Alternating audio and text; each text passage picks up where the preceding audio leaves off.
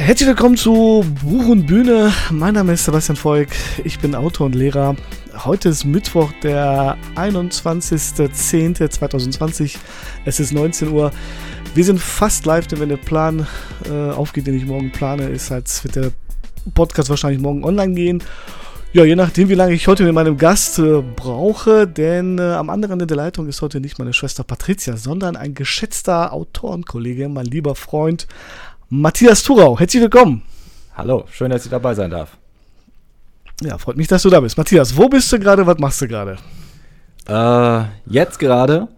Jetzt, jetzt gerade. Jetzt sitze ich gerade hier, äh, trinke ein Bier, bin ein bisschen sehr nervös und äh, schau, wohin das hier führt. ja, kein Gusto Nervosität. Äh, bis jetzt sind hier alle total heile wieder rausgekommen und haben das alles hier gemeistert. Alles super.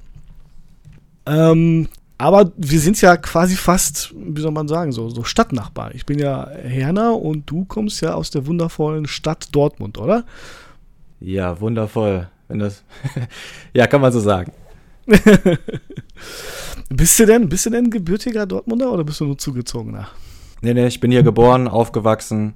Ähm, ja, kaum drei Kilometer entfernt von da, wo ich jetzt wohne. Mhm. Also nie weit gekommen. Immer hier geblieben. Und ähm, ich habe ja so ein bisschen, also ne, der Plan ist, warum ich diesen Podcast überhaupt mache, ist ja natürlich, weil durch die ganzen Corona-Maßnahmen letztendlich oder Corona-Entwicklung treffen wir uns ja nie live. Also heute hätten wir uns auch gerne live getroffen. Ich wäre zu dir gekommen. Aber ne, die hohen Fallzahlen oder der hohe Wert äh, ist ja ähm, quasi, hat ja uns beide ins rote, in den roten Bereich geschmissen, sodass wir beide heute mal gesagt haben, komm, wir machen das mal auf Entfernung und äh, das fehlt uns so ein bisschen oder fehlt mir auch so ein bisschen, dass wir uns mal live sehen und besprechen. Ähm, deswegen machen wir das alles über die Entfernung hinweg. Ähm, aber die, die Frage, die natürlich damit zusammenhängt, fehlt dir das? Fehlen dir so persönliche Kontakte und Beziehungen zu, zu den Autorenkollegen oder? Ähm, ja, definitiv. Äh, ich bin generell eigentlich kein Mensch, der sich häufig mit anderen trifft. Allerdings natürlich mir fehlen ein paar Sachen. Also jetzt Buchmesse in Frankfurt. Mhm. Äh, ich hätte mich sehr gefreut, dich und ein paar andere, äh, Eliseo und ähm, äh, den Leuchtenberger und so weiter, hätte ich gern wieder ja. getroffen. Ja, das geht natürlich leider nicht. Also für mich war die Buchmesse jetzt auch, die ist mehr oder weniger komplett an mir vorbeigegangen. Ich habe mhm. ein, zwei Videos geguckt, äh, haben sich viele Leute viel Mühe gegeben, aber äh, es war einfach nicht das, was, was ich jetzt erhofft hätte. Ähm, ansonsten natürlich sind generell Treffen weniger da. Äh, was ich allerdings am allermeisten vermisse, sind Konzerte. Mhm, äh, klar, logisch. Ja, also in einem guten Jahr, also 2019, war ich bestimmt auf äh, 15, 20 Konzerten. Krass. Ja, das ist dieses Jahr natürlich überhaupt nicht drin. Ja. Ähm, ja, also ne, im, im, Grunde, wenn wir das jetzt mal ein bisschen auf das Autorenleben m, hm, zurückführen, wir haben uns ja eigentlich auf der, also wir haben uns natürlich über Twitter kennengelernt, letztendlich ja. sehr lange Zeit, uns äh, beide gefolgt. Ich glaube, du warst einer der ersten Autoren, die ich so bei Twitter damals erwischt habe. Also neben, ne, wie du schon gesagt hast, m, hm, Herr Leuchtenberger, ich vergesse mal sagen, heißt der, heißt der Markus? Ja, heißt der nochmal? Äh, Michael. Michael, ach, natürlich. Ne, also Michael war, glaube ich, einer der ersten. Du kamst dann ziemlich schnell hinterher, dann Eliseo natürlich. Und dass das Tollste war, dass wir uns dann äh, eigentlich letztes Jahr fast zur selben Zeit, ich glaube, ne, als die Buchmesse war, die war so ungefähr im selben Zeitraum wie jetzt, habe ich euch drei ja quasi zufälligerweise da aufgespürt. Also ja. das war so witzig, ne, eigentlich, weil ihr drei habt euch, also du bist ja, glaube ich, mit, mit Eliseo, hast dich schon vorher getroffen oder ihr habt zusammen irgendwie übernachtet oder so. Wie, wie war das nochmal? Äh, ja, genau. Also ich bin da hingefahren, ähm, bin erstmal den ersten Tag oder die ersten Stunden äh, rumgeirrt in diesen riesigen Hallen, habe erstmal versucht, mir einen Überblick zu verschaffen. Ja. War allerdings dann nachmittags mit Eliseo verabredet. Mhm. Äh, der war, glaube ich, glaube, der wohnte in dieser Autoren-WG äh, mit Bordsteinprosa und so weiter. Genau. Ähm, ja, und dann hat allerdings, äh, haben wir uns allerdings vorher getroffen, früher getroffen als geplant. Und dann mhm. hat er mich mehr oder weniger unter seine Fittiche genommen weil er ja im Gegensatz zu mir ein sehr, sehr offener Mensch ist und einfach, ja, der spricht einfach jeden an. Er hat in der Zeit, wo ich mit ihm unterwegs war, hat er, glaube ich, in drei oder vier Sprachen mit Leuten gesprochen. Krass. Ähm, ja, und er hat mich da unter die Fittiche genommen quasi. Äh, und später war ich dann noch mit, äh, mit Michael verabredet. mhm. und der ist dann einfach mitgekommen oder wir haben, sind da einfach zu dritt rumgelaufen. Genau. Oh, und wie, wie habt ihr Michael getroffen? Weißt du das noch? Ja, das, ich fand das eigentlich sehr witzig. Wir waren bei der Lesung von Berit Glanz, glaube ich, von Pixeltänzer-Lesung. Ja, richtig. Äh, und dann kamst du plötzlich dahin und hast uns angesprochen. Und ehrlich gesagt, ich hatte keine Ahnung, wer du bist. und ich glaube, Eliseo und Michael auch nicht. ja, aber das war ja nicht schlimm, weil du hast dich dann vorgestellt. Das hat mir ehrlich gesagt immer noch nicht geholfen. Aber dann bist du halt dabei geblieben. Ja, und das reichte eigentlich. Da haben wir uns halt kennengelernt. Genau, genau. Wann hast du denn eigentlich gecheckt, dass ich derjenige bin, der, der quasi bei, bei Twitter mit dir befreundet ist? äh, ich glaube, ein paar Tage nach der Buchmesse. ja, ja, geil. Ich, ich glaube, irgendwo warst du dann in einem Bild verlinkt und dann wusste ich endlich, ah, okay, klar, der ist das. ja, du hattest, ja, ja. ja. Du hattest ja auch kein, kein Foto von dir äh, genau, in, genau. bei Twitter drin.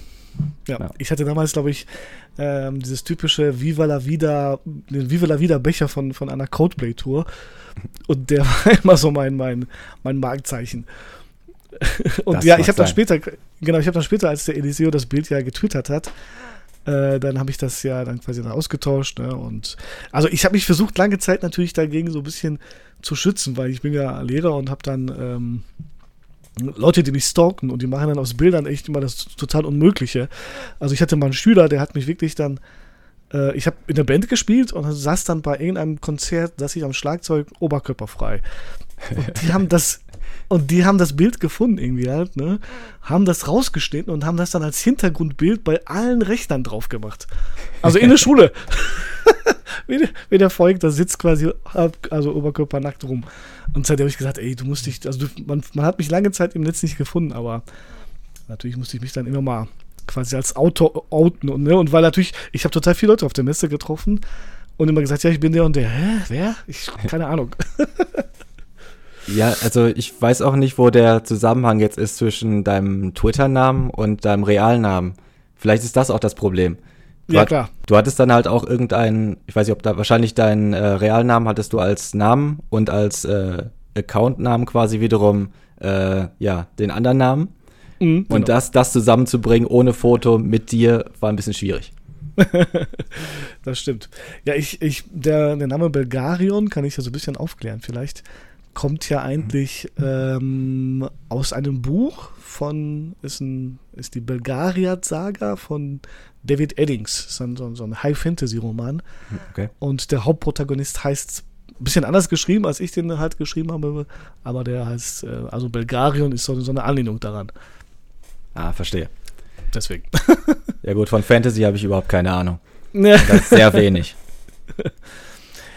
Ja, das wird auch nicht unser Thema sein. Also ich verspreche dir, heute gibt es keine, keine Fantasy. ähm, genau, also ne, Messe war damals echt so unsere erste Live-Begegnung und du bist dann aber noch ziemlich, also ich bin ja am, nächsten, am, äh, am Tag, wo wir uns getroffen haben, ich war glaube ich Mittwoch oder Donnerstag da mhm. und du bist ja glaube ich bis zum Ende geblieben, richtig? Äh, nee, ich war Mittwoch, Don Mittwoch, Donnerstag, Freitag war ich komplett da und am Samstag äh, gegen Vormittag bin ich dann abgereist. Also Samstag war ich auch nicht mehr auf der Messe. Ah ja, stimmt. Ja, aber ich war jeden Tag, glaube ich, von äh, neun, halb zehn ungefähr bis abends äh, neun, halb zehn da. Ja. Das, das hat dann aber auch gereicht, da war ich echt fertig. das glaube ich. Was war denn, was war denn so damals letztes Jahr das, das Beeindruckendste? Vielleicht, was dich so, oder was dir in Erinnerung geblieben ist? Außer unserem Treffen natürlich. äh, wahrscheinlich die Treffen mit den anderen.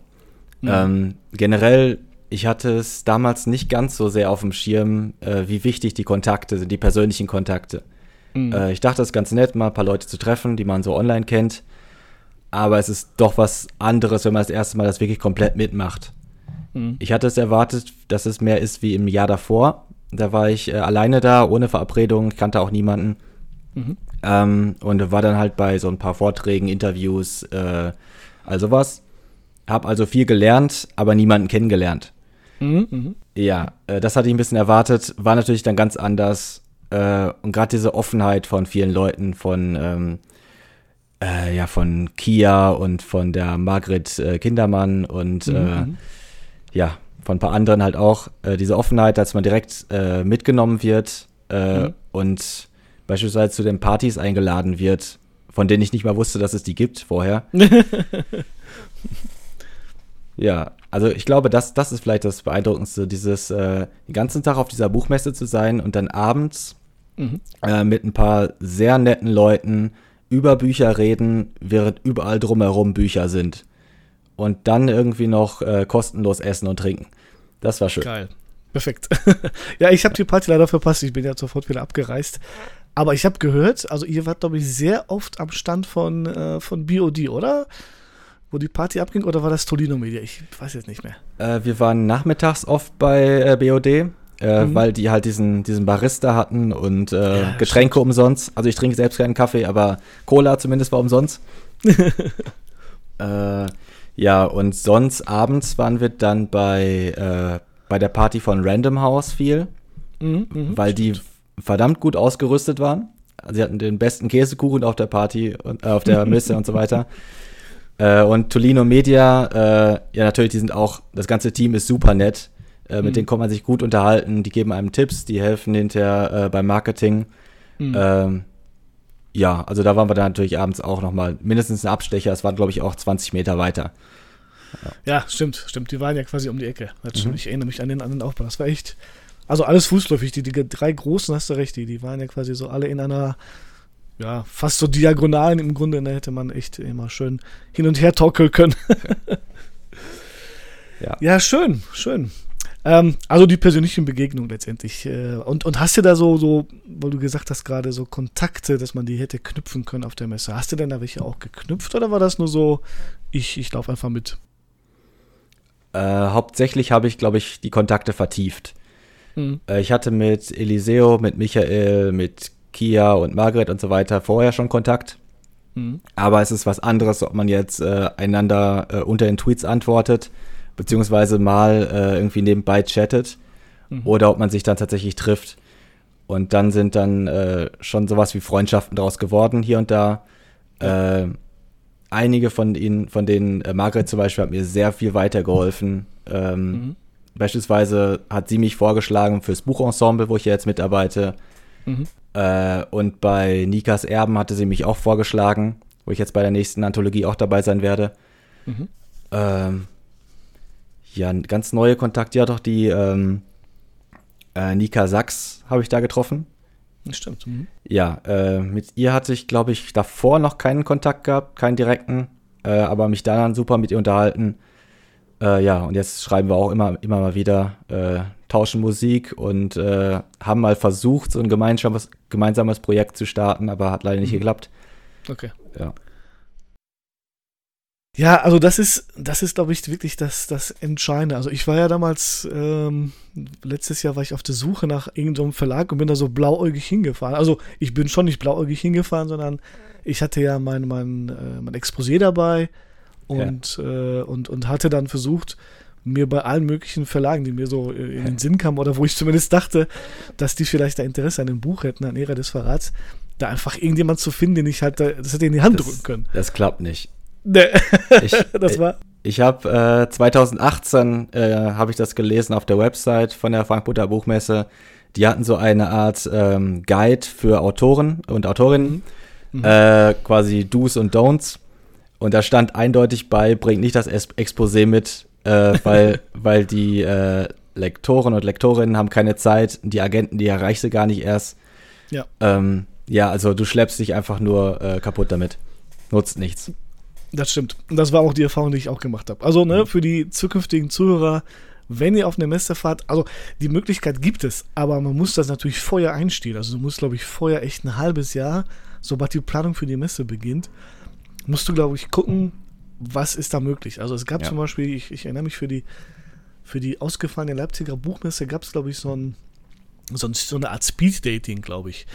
Da hättest ja. du dann quasi ne, so verschiedene äh, Agenturen zumindest äh, ansprechen können und dort dir so einen Termin klar machen können. Oder man hätte wirklich irgendwelche ähm, ja, äh, Leute vom Verlag ansprechen können und dann sagen, können wir uns auf der Messe treffen und ich stelle was vor. Also das, das wäre vielleicht gegangen, aber da spontan aufzutauchen und Leuten dazu sagen, ich habe einen tollen Roman, wollen Sie, wollen Sie mal reinschauen, das funktioniert leider nicht. Genau. Also ich glaube, dieses Speed-Dating ist tatsächlich, du meldest dich an, ja. ähm, aber äh, du machst keine Termine quasi, sondern da sitzen einfach Leute und du sprichst mit denen, wenn ich das richtig genau. weiß. Ja. Äh, aber in Frankfurt kann man das, wie gesagt, komplett vergessen. Allein schon, weil die Agenturen eine komplett eigene Halle haben, in die man nicht reinkommt ohne Einladung. So sieht's aus. So sieht's aus. Ne, man hätte ja vielleicht, ne, also wie gesagt, man hätte ja vielleicht die, die vorher einschreiben müssen, ein halbes Jahr vorher möglicherweise. Mhm. Ja, Termine kann, machen halt. Äh, genau, ich würde sie gerne da treffen und, und dann würden sie vielleicht sagen ja oder halt äh, eben nicht. Aber das wäre zumindest der, der, der Versuch oder der Plan gewesen, um das mal äh, einzustehlen. Ne? Wobei ich muss ja, ja sagen, genau. ich hatte ja ich hatte ja trotzdem, kurz bevor ich euch getroffen habe, habe ich ja den, bin ich ja in so einem kleinen Verlag geraten, der ist der, der Alexander Verlag aus Berlin. Und mhm. da habe ich tatsächlich den, den, äh, den Chef des Verlages irgendwie halt äh, ansprechen können. Und habe dem mein Exposé quasi in die Hand gedrückt. Und der hat sich das zumindest sehr interessiert angehört. Hat sich aber nie wieder gemeldet dann. hat das alles mitgenommen, hat gesagt, ja, ja, hört sich gut an, aber das war's dann auch, ne? Und ja, vielleicht wollte er nur höflich sein, weiß ich nicht. Aber ja, äh, ja aber wenn, wenn man, äh, also wenn man eine Chance hat, dann bei den kleineren Verlagen da. Ja. Aber selbst die werden natürlich voll äh, zugeschmissen damit. Ja. Und die, deren Argumentation war ja, also ich habe zwei, also ich habe zwei, das war der Alexander Verlag aus Berlin und der andere war, glaube ich, Pendragon aus Bielefeld. Mhm. Und äh, dieser Pendragon Verlag, der Typ hat auch gesagt, ja, ich bringe zwölf Bücher im Jahr raus, ja, also pff, so müsste ja schon, mit da müsste sie ja schon Meisterwerke liefern, damit ich das überhaupt veröffentliche irgendwie halt, ne? Und ähm, das war so für mich dann so auch der, der Startpunkt oder die Erkenntnis, zu sagen, ne, ich bringe das halt selber raus als Self-Publisher. Aber da sind wir ja zusammen in einem Boot drin. Du bist ja, du bist ja auch einer. genau, genau. Noch. Wer weiß, wie lange noch. noch.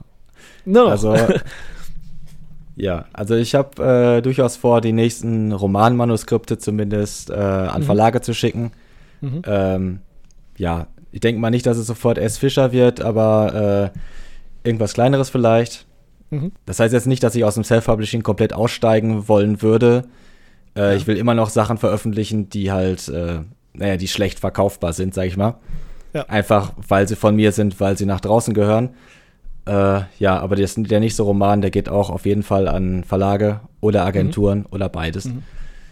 Ähm, ja, aber das nächste Buch zum Beispiel, äh, das, das äh, bringe ich wieder selbst raus komplett. Mhm. Wahrscheinlich nächsten Monat schon. Oh. Ich, ich, ja, ich peile ganz, ganz grob den 15.11. an. Äh, ob ich schaffe, weiß ich noch nicht. Aber das ist so das angepeilte Datum für ein Band mit Erzählungen, äh, mit mhm. 29 Geschichten. Cool. Äh, ja, da arbeite ich gerade dran. Genau, wir halten es mal fest, dass wir gleich auf jeden Fall drüber sprechen. Ich habe mir das auf jeden Fall aufgeschrieben, weil ich gerne sozusagen so einen Pitch von dir haben will zu dem Thema, ähm, was du so alles schon rausgebracht hast und was du planst rauszubringen. Mhm. Eine kurze Frage noch, irgendwie, du hast es Fischer genannt. Ist das so dein Verlag, wo du sagen würdest, da will ich auf jeden Fall rein oder war das nur jetzt nur so? Äh, na, also in einen Verlag von der Größe würde ich natürlich gerne rein. Das ist gar keine Frage. ob, ob es jetzt genau Fischer sein muss, äh, ja, also es muss jetzt nicht dieser Verlag sein. Mhm. Aber ich denke mal, ich habe das unterbewusst jetzt auch gesagt, weil die ersten Bücher, die ich früher gerne gelesen habe, die waren alle beim Fisch, äh, kamen alle vom Fischer Verlag. Mhm. Ähm, daran wird es wohl liegen. Okay. Ich muss sagen, es Fischer ist auch, wäre auch meine erste Wahl, war dort zumindest zwei der Romane erschienen sind, ähm, die ich total gerne auch gelesen habe. Also die haben so schon so ein mhm. leichtes Fable für, für äh, Spionagewerke und Spionageromane.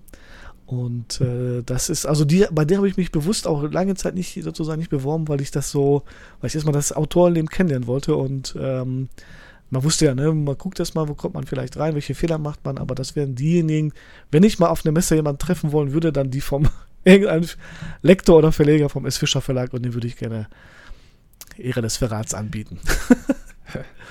Vielleicht werden wir ja Verlagskollegen, mal gucken. Das würde, würde mir gefallen, ja. äh, okay, super. Wir sind schon wieder 20 Minuten am Quatschen hier. Ähm, das heißt, wir müssen auf jeden Fall ein paar Songs auf unsere Bruder- und Schwester-Gedönsliste packen. Heute wird es ja eh ein bisschen musikalisch, ohne jetzt viel vorgreifen zu wollen, wird es äh, bei der Top 5 Records wird es um Musik gehen, aber nicht nur um Musik. Ja, also das, was du dir da ausgedacht hast, wirklich super Top 5 Records. Äh, aber welche, welche Songs würdest du denn gerne auf die Liste packen? Oder ein Song oder zwei Songs? Äh, von meiner Top 5 oder generell? Ja, generell, ist egal. Hm. Das ist eine gute Frage. Dann nehmen wir irgendwas von Eels. Ja, sehr gut. Äh, wir was Positives. Suicide Life. Sehr positiv, sehr schön, Michael, äh, Ja. Matthias. ähm, wo wir schon mal bei so schweren Themen sind, dann nehme ich von äh, Nils Frevart äh, Brückengeländer äh, von dem Album Putzlicht. Das ist ein deutscher, ja, Nils Frevart, ja, klingt natürlich, also deutscher Indie, äh, Indie ähm, Rocker, sag ich mal, ja, Rocker nicht, ist eigentlich schon ein bisschen poppig, aber ziemlich geile Texte äh, und sehr schöne Bilder, die er da zeichnet und ganz tolle Melodien. Also hört mal rein. Okay, also, ne, ihr hört ihr die Songs rein. Wir gehen was äh, trinken, machen, sch schnaufen ein bisschen durch. Äh, Matthias, was trinkst du? Äh, ich bin jetzt bei Jack Daniels Cola angelangt. Sehr gut. Äh, ich stoße mit dir an mit einem äh, ziemlich harten Stoff, weil wir werden heute wahrscheinlich ziemlich harten Stoff am Ende haben. Ich stoße mit einem Knob Creek. Das ist ein 60-prozentiger äh, Whisky. Der, äh, ja, der ist, äh, ich muss meine Stimme gleich mal ölen damit. Also, lass uns anstoßen. Jo. Prost. Prost. so, alles klar. Also, ihr hört rein. Wir trinken und sehen uns gleich auf der anderen Seite des Songs. Bis gleich.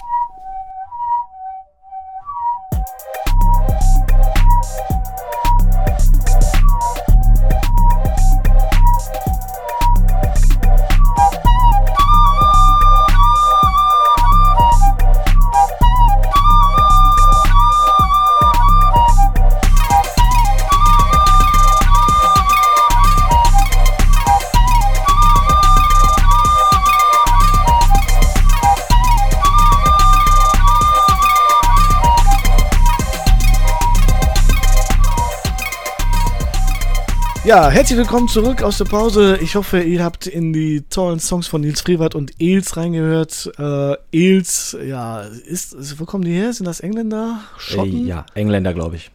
Engländer. Ich liebe den Gitar äh, Quatsch, den Sänger. Der hat, der, der, hat, der sieht so skurril aus, ne? Der hat wirklich äh, immer eine Sonnenbrille auf, Kapuzenpulli und sieht aus wie ein Waldschrat, oder? Ich habe keine Ahnung. Also ich liebe Musik, aber ich weiß häufig überhaupt nicht, wer dahinter steckt, äh, was die gemacht haben. Ja, also ab und zu habe ich irgendwelche Geschichten drauf. Mir ist gerade eingefallen, dass äh, äh, ich habe ja zurzeit relativ viel zu tun mit äh, Frau Fuchsig von, äh, Mhm. von Twitter Mhm. äh, und teile viel Musik mit ihr. Und sie hat mich irgendwann mal dafür gelobt, dass ich immer diese ganzen Hintergrundgeschichten erzählen kann. Mhm. Äh, allerdings ist meine me persönliche Meinung, dass ich äh, ja, dass ich eigentlich gar keine Ahnung habe von diesem ganzen, von dem ganzen Hintergrund. Ich weiß nicht, wie die Leute aussehen meistens. Ich kenne nur Okay. ein paar skurrile Geschichten dazu. Hier und da. Gibt's, gibt's eine skurrile Geschichte zum Thema Els? Hast du eine? Äh, dazu nicht, ne. Das ist immer so ein spontanes Ding. Hier und da äh, weiß ich was und dann haue ich das raus und mache Eindruck. Aber Okay. meistens weiß ich nichts. Also das wäre auch übrigens eine meiner, meiner Fragen, die ich dir natürlich gerne stellen würde, aber wo wir schon mal dabei sind, stelle ich dir auch jetzt sofort.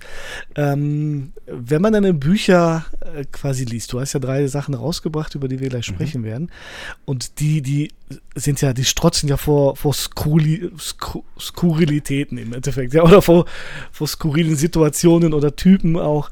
Ähm, woher kommt denn der Hang dazu? Gibt es da irgendwelche Vorbilder oder wie kommt's? Oh, das ist eine gute Frage. Ähm, ich mochte schon immer abgedrehte Sachen. Also, äh, beispielsweise bei Komödien darf es so abgedreht wie irgendwie möglich sein. Sowas wie, ich bin ja mit sowas wie Nackte Kanone groß geworden. Äh, oder Anchor, Anchorman, sowas. Äh, das mag ich auch sehr Natürlich. gern. Äh, ja, und selbst bei Musik äh, darf es gern extrem und äh, schräg sein. Mhm. Äh, wird man auch hinterher in meiner, in meiner Top 5 äh, Liste merken. äh, aber woher das genau kommt, ich weiß es nicht genau. Es kam irgendwie beim Schreiben raus. Mhm. Also Sorg ist ja bereits das äh, dritte Romanmanuskript, was ich geschrieben habe, was ich dann erst Mhm. veröffentlicht habe. Mhm. Und die anderen beiden davor sind auch skurril, allerdings anders skurril. Okay. Ja. Ähm, also Also würdest du jetzt sagen, so familiär oder so, dass da sowas schon war, dass der, dass der Opa vielleicht so war oder Vater generell so einen Hang hatte, dass das jetzt nicht? Äh, ich glaube nicht. Äh, ich, mhm. ich kann natürlich nicht vergleichen, äh, wie andere Familien ab, äh, so ja, zusammen agieren. Ich mhm. weiß nicht, ob äh, meine Familie recht normal ist, aber äh, so abgedreht ist sie jedenfalls nicht. Ja. Okay. Ja gut, also wo wir schon mal dabei sind, ne? Du hast ja, also zumindest von den Veröffentlichungen, die, die man quasi so sieht, ist halt, oder die zumindest zu kaufen sind, ist halt äh, Sorg, der Reiseroman. Genau. Ähm, dann ähm, deine Gedichtbandsammlung. Ähm, Alte Milch. Alte Milch, ganz genau. Mhm. Und das dritte ist halt, das, das ist vom, vom Titel so geil, das, ähm, das Maurerdekolleté des Lebens. Genau. ähm, erzähl doch mal ganz vielleicht ganz kurz so, ne, wie ich immer sage, long story short, vielleicht worum geht's zumindest in Sorg. 60 Sekunden ab jetzt. Okay, ganz kurz. Äh, ein Mann steht vor seiner brennenden Wohnung. Er hat alles verloren, außer zwei Koffer äh, und einem Ticket für eine Kreuzfahrt. Dann geht er auf diese Kreuzfahrt, ist die meiste Zeit besoffen und depressiv, aber es passieren sehr viele verrückte Sachen. Äh, jeder, Land, jeder Landgang ist quasi wie, ein, äh, wie eine Schlacht. Alles ist äh, ja sehr überdreht und äh, viele, viele Schlachtszenen, wie gesagt, wie viele Kriegsszenen. Mhm. mhm. Äh, nebenbei lernt er natürlich eine Frau kennen, wie sich das so gehört. Ähm, allerdings ist das auch wiederum keine normale Liebesgeschichte. Und am Ende steht er halt da. Ist die Reise vorbei, was macht er jetzt? Das ist das Ende vom Buch. Ja, fantastisch. Sehr gut. Du warst in der Zeit. Ähm, wie, wie, wie, bist du auf das Thema gekommen? Gab es da irgendwie auch eine Idee, ein Vorbild, das so zu konstruieren, wie du das halt gemacht hast? Ähm, also zunächst einmal der Anfang äh, mit der brennenden Wohnung äh, ist quasi so eine Art Meta-Idee. Äh, mhm. die, die grundsätzliche Idee, warum ich angefangen habe zu schreiben oder warum ich mit äh, ungefähr 30 äh, ernsthaft angefangen habe zu schreiben, also dann wirklich äh, jeden Tag und intensiv, ähm, war halt, dass ich, dass ich Leuten quasi einen Einblick in meinen Kopf äh, gewähren will. Diese, dieser, dieser Teenager-Gedanke sozusagen, äh, verbring einfach mal einen Tag in meinem Kopf oder äh, mhm. schau einfach mal durch meine Augen und dann siehst du die Welt wieder ganz anders. Ja. Und das, das hatte ich gehofft, dass ich das irgendwie umsetzen kann. Äh, und ich hatte dann halt diesen Gedanken, äh, ich, ich will, will halt ein Feuer entzünden. Also ich will irgendwen entflammen sozusagen. Also okay. muss, musste ein Feuer am Anfang stehen. So. Das hatte ich dann und dann musste ich überlegen, wie soll es weitergehen. Und da war ich relativ schnell bei, äh, bei der Kreuzfahrt, äh, die, mhm. die wiederum auf einer äh, Kreuzfahrt basiert, die ich selbst gemacht habe. Äh, also etliche Aspekte, äh, selbst von den Verrückten, sind, äh, sind real erlebt. Natürlich okay. gab es keinen Krieg, Allerdings, äh, du hast das Buch gelesen, oder? Also zumindest, zumindest zum großen Teil. Ich hab's, ich hab's nicht okay. alles gelesen, aber äh, zum großen Teil schon, ja. Okay. Ja, also beispielsweise in St. Petersburg im Museum äh, wurden wir alle als Besucher rausgescheucht äh, mhm. und bis, bis eine äh, kleine Panik entstand in diesem Vorraum, ähm, weil dann alle Türen geschlossen wurden und so weiter. Und es hieß halt, dass, äh, dass ein Politiker sich für später angemeldet hat. Deswegen, des, deswegen wurden wir alle rausgeschmissen aus der Eremitage. ja, solche Geschichten halt. Ähm, und dann hatte ich halt damals in der Entstehungszeit viel von Hermann Burger gelesen. Mhm, mhm. äh, Hermann Burger ist, äh, ich weiß, ich glaube, den kennen viele nicht mehr, aber der hat extrem äh, verschachtelte Sätze geschrieben. Mhm, der hat mhm. gerne mal Sätze geschrieben, die eins, zwei, drei Seiten lang sind. Mhm. Äh, und er hat gerne Elemente äh, vermischt, die scheinbar nichts miteinander zu tun haben. So, und äh, mit, diesem, mit dieser Lektüre im Hintergrund äh, bin ich dann an, die, an mein Manuskript gegangen und hab halt, äh, ja, wurde, glaube ich, davon halt inspiriert. Und deswegen halt diese komische Mischung aus, äh, aus einem Reiseroman mit diesem depressiven Protagonisten äh, eigentlich auf so eine Art Traumkreuzfahrt, wo es allerdings ständig zu Kriegsszenen kommt. Und, ja, und diese Mischung halt, ich glaube, die kam ursprünglich daher. Ja.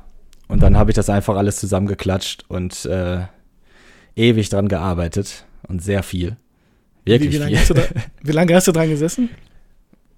Ähm, ich glaube, aktiv sind es anderthalb Jahre. Also das heißt wirklich anderthalb Jahre Arbeit. Ich hatte zwischendurch eine Pause. Mhm. Äh, ja, aber anderthalb Jahre haut hin mit dann irgendwie was zwischen äh, sechs bis zwölf Arbeitsstunden am Tag. Ja. Ja. Und das für 240 Seiten. Krass. Das ist äh, ordentlich. Ähm, ja. Und ich weiß, es geht ja weiter. Also, ne, wenn ich mir zum Beispiel jetzt auch die, ähm, deine Gedicht, dein Gedichtband ähm, Alte Milch quasi durchlese oder auch, äh, wie gesagt, die, die drei, in drei Teile unterteiltes Maurerdekolleté des, des Lebens quasi angucke, geht es ja genauso skurril weiter im Grunde. Ja. Mhm. Oh, oder, oder, oder nicht. Also aus meiner Sicht ein bisschen anders. Äh, also okay. anders skurril, aber skurril ja. ja. Äh, Alte Milch ist halt Lyrik und Lyrik ja. ist für mich direkter. Und, mhm. äh, und üblicherweise, aus meiner Sicht zumindest, ist es äh, emotionaler sozusagen. Also ein Gedicht äh, spricht andere Teile von dir an als ein Roman normalerweise. Logisch. Ja. Äh, und deswegen ist halt alte Milch nicht ganz so verdreht und sind nicht so, so viele Anspielungen drin wie bei Sorg. Weil Sorg mhm. quillt ja über vor, vor Anspielungen, vor Details und so weiter. Äh, und während halt alte Milch mehr äh, durch Assoziationen Gefühle ausdrücken soll, sozusagen. Plus mhm. natürlich ein paar sehr abgedrehte Bilder, das gebe ich zu, das ist einfach mein Stil. Mhm. Und ähm, für, für Sorg, also du hast ja gesagt, du hast ja diese Reise gemacht. Ja. Ähm, ich habe auch sehr, sehr oft gelesen, dass du schon sehr viele Bezüge da auch nimmst. Und ich hatte auch immer zu den Teilen, die ich halt gelesen habe, auch das Gefühl, dass es schon irgendwie mit, mit äh, griechischen Mythologie so ein bisschen was zu tun hat. Auch, Oder ja. Auch, äh, wo denn, in welchen Teilen? Also was, was hast du da als, als Inspiration oder, oder Hintergrund genommen? Äh, also erstmal ist natürlich die griechische Mythologie nur ein Teil des Ganzen. Ne? Äh, das sind zum Beispiel sind in Sorg etliche Anspielungen auf Hesse drin. Mhm. Ähm, dann allerdings auch sowas wie ähm, Alice im Wunderland ist auch mit drin.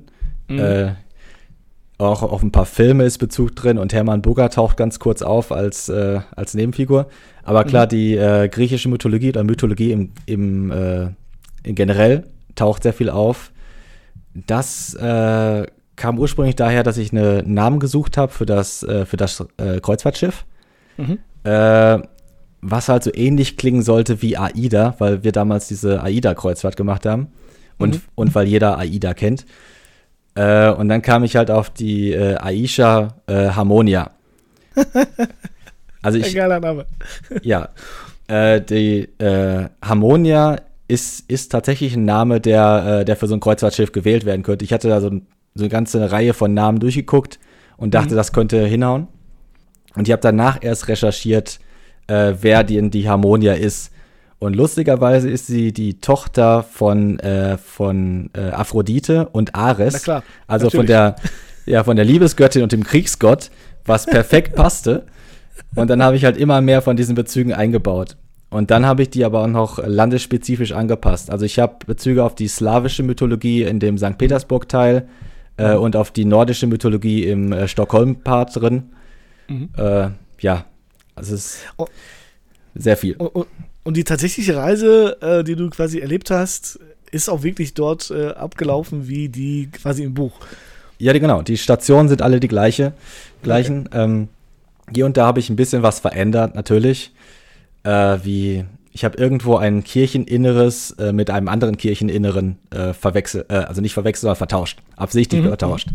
Mhm. Äh, es gibt irgendwo die Szene mit dem mit dem großen Jesus, der, äh, der über der Gemeinde hängt und mhm. quasi so, egal wo man hinguckt, die Augen folgen einem. Äh, das ist, diese, dieses Kreuz mit diesem Jesus hängt nicht in der Kirche, äh, ich glaube, ich weiß nicht, wo es, wo ich es eingebaut habe mehr. Aber jedenfalls nicht in der Kirche. Aber ich hab, ich war halt in einer Kirche, äh, wo dieser Jesus hing und es war furchtbar gruselig. Es ist, es ist etliche Jahre her, es ist hier sogar in der Nähe. Ja, das war wirklich gruselig. Wenn dieser übermenschlich über, über, äh, große Jesus, irgendwie zwei, drei Meter groß, dann da hängt und mhm. einfach immer einem in die Augen guckt, wenn man hochguckt. Das war creepy. bist, du, bist du denn generell ein religiöser Mensch, würdest du das sagen? Äh, nein, nein. Ich hatte so als Teenager meine Phase, so mit 14, ähm, wo ich über all das nachgedacht habe, über, äh, ja, über Christentum und äh, was spricht dagegen und so weiter. Also wo sind die Logikfehler und all das. Mhm. Äh, ich hatte tats tatsächlich einen Familienurlaub äh, auf Mallorca. Äh, und an einem Tag saß ich halt auf dem Balkon alleine und habe über, über Gott nachgedacht. Und als ich damit fertig war, war ich Atheist. Also Ganz da, klassisch. Ja.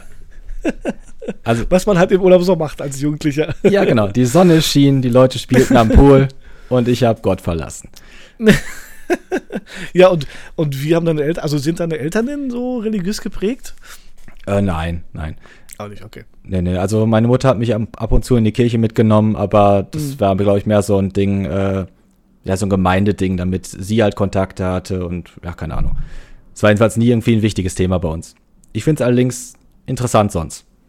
Aber ist zumindest jetzt nicht irgendwie als, ne, dass da Familienstreit rauskommt. Also wie gesagt, ne, also meine Eltern ne, streng katholische Polen sozusagen. Mein Vater war Messdiener. Ähm, wenn ich den damit ankommen würde, hier, ich bin Atheist, dann äh, ne, würde mich schön steinigen. Nee, es gab kein, kein Problem bei mir. Also okay. ich habe die Kommunion noch mitgemacht, da habe ich Geldgeschenke bekommen von Nachbarn und so weiter. und als mir dann klar wurde, die nächsten Schritte bringen nichts mehr, äh, habe ich die nicht mehr mitgemacht. Ja. da war ich sehr pragmatisch. So ist das richtig, sehr gut.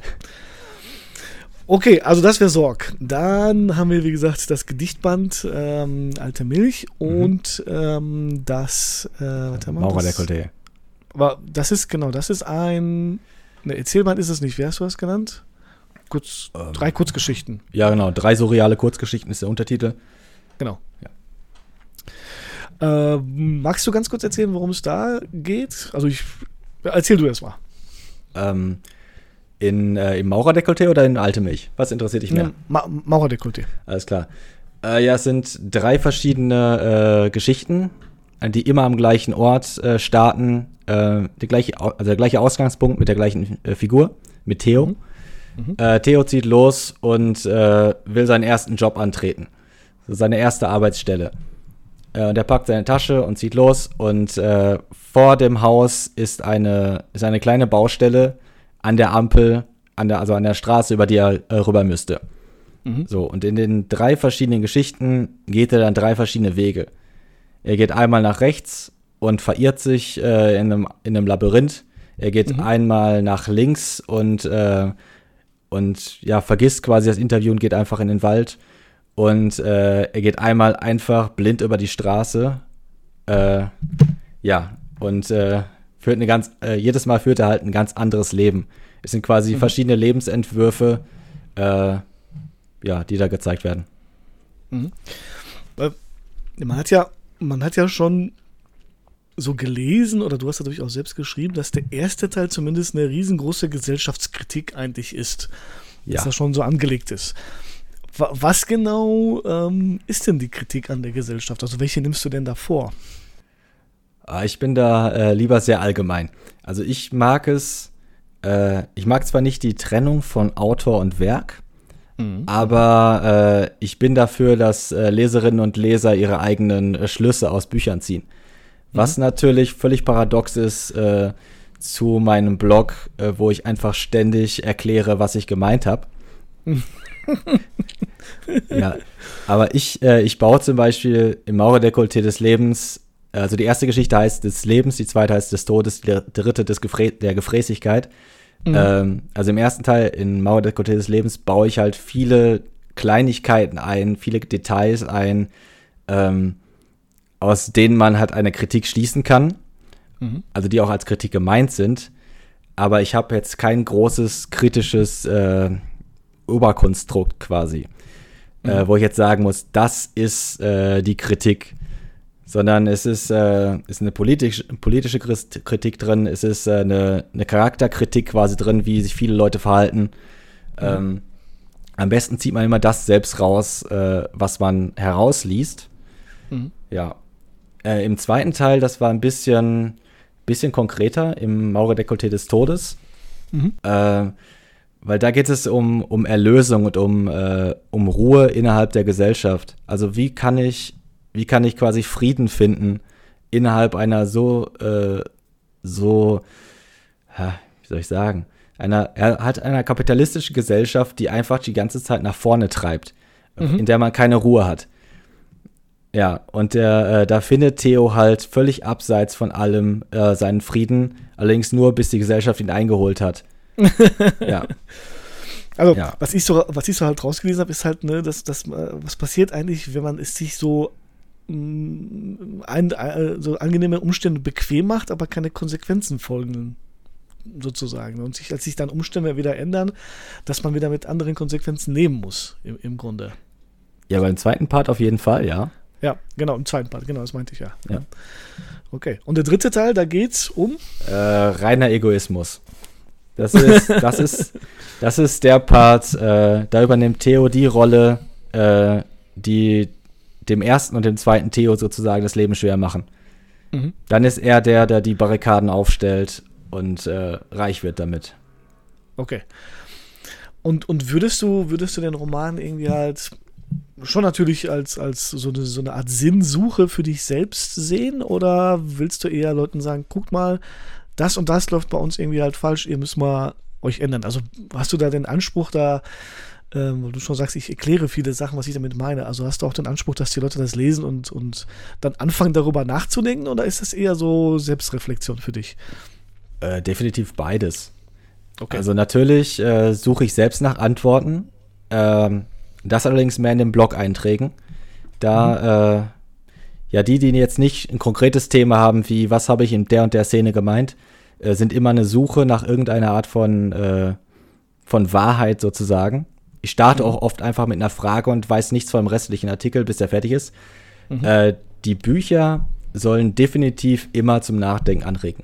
Ich finde okay. generell, jedes Buch sollte zum Nachdenken anregen. Also, äh, aber die halt noch vielleicht ein bisschen mehr. Ich glaube sogar, mit meinen Büchern hat man mehr Spaß, wenn man drüber nachdenkt, als wenn man sie einfach nur versucht, so zu lesen. So nebenbei als Unterhaltung sozusagen. Was natürlich aber auch geht. Also das, das wollte ich gerade wollte ich gerade fragen. Irgendwie. Halt. Würdest du sagen, dass das, dass das geht? Also klar, natürlich kann man sich von, von Sorg irgendwie halt ähm, als, als eine Geschichte unterhalten lassen irgendwie halt. Aber mhm. man, man würde doch jedes Mal quasi trotzdem immer stehen bleiben und, und darüber nachdenken, was hat er damit gemeint? Was kann ich für mich selber rausnehmen? Ne? Bei, bei Mauer Dekolleté des Lebens genauso eigentlich. Die, die Frage ist halt, würdest du, wenn du das jetzt äh, irgendwie halt pitchen müsstest, würdest du sagen, das ist schon ein Unterhaltungsroman oder ist das schon irgendwie steckt da mehr dahinter? Da steckt definitiv mehr dahinter, das weiß ich ja. Okay. Also, ja, für einen reinen Unterhaltungsroman ist es auch zu schwierig, äh, die Bücher einzuordnen in irgendein Genre. Also es okay. ist eigentlich keine klassische Genre-Literatur, aber es ist halt auch noch nicht diese, diese anspruchsvolle Literatur. Es ist irgendwo dazwischen. Keine Ahnung, mhm. wie man das nennt, aber man sollte auf jeden Fall nachdenken und äh, Spaß am Nachdenken haben, während man es liest. Mhm. Wobei du hast ja so, so ein bisschen als, glaube ich, als die großen, deine drei großen Vorbilder die drei Bs genannt. Ne? Da ist auf jeden Fall äh, Ingeborg, Ingeborg Bachmann, habe ich äh, quasi dann immer so rausgefunden. Wer war der zweite nochmal? Der, also Borges hast du gesagt und das den dritten vergesse ich. Äh, ja, Burger meinst du wahrscheinlich. Äh, Burger, Entschuldigung, genau, Burger. Allerdings, mh, hm, also ich weiß nicht genau, wo du Ingeborg Bachmann her hast. Also ich finde es eine großartige Autorin. Äh, ich habe viele mhm. Kurzgeschichten und viel äh, Lyrik von ihr sehr gemocht. Mhm. Allerdings, wenn du auf drei runterbrechen wollen würdest oder mich zwingen würdest, dann mhm. müsste auf jeden Fall Hesse dabei sein und Kafka. Mhm. Okay. Äh, wahrscheinlich noch irgendwo Albert Camus. Ja, äh, Jorge Luis Borges auch, sind wir schon bei vier. Und äh, es werden wahrscheinlich noch ein paar mehr. Nein, was ich damit meinte, ich habe natürlich von deinem Blog runter. Ja, du hast nämlich geschrieben, dass dein Plan, und da kommen wir zum, äh, auf das neueste Werk im Prinzip mhm. zu sprechen. Ne? Du hast als, als Autor hast ja geschrieben auf deinem Blog, dass du äh, immer die Kunst äh, deren bewundert hast, die in kurzen prosaischen Texten ganze Schicksale unterbringen. Borchardt. Ist das ne? ein Zitat von mir? Das ist, das ist da dein Blog. Okay. Klingt gut. Ja, also da wollte ich da, also gleich darauf zu sprechen kommen. Also, ne, ähm, äh, mit deinem nächsten Band quasi, also mit deiner nächsten Veröffentlichung, die du planst, über die wir gleich sprechen werden, versuchst du die sozusagen die heilige Dreiheit der Literatur zu vollenden. ne? Also ein, ein Roman, ein Ja. Gedichtband und ein Erzähltband zu schreiben. Und, ne, und hast natürlich äh, solche Leute wie äh, Borchardt, äh, Borges und Bachmann quasi bewundert. Ja, ja. Okay, ja, für, für Kurzgeschichten definitiv, ja. Okay. Stimmt, kürzere prosaische Texte. Ja. Hast du recht. Gut, okay. Ja, das war ja schon ziemlich viel Input. Ähm, ich denke mir, wir müssen gleich auf, ich erinnere mich daran, weil ich, ich äh, teaser immer etwas an und vergesse das immer dann zu machen. Ja. Äh, äh, ich weiß gar nicht, worüber wir vorhin sprechen wollten. Ist ja jetzt auch. äh, über, das, über das nächste Buch, glaube ich.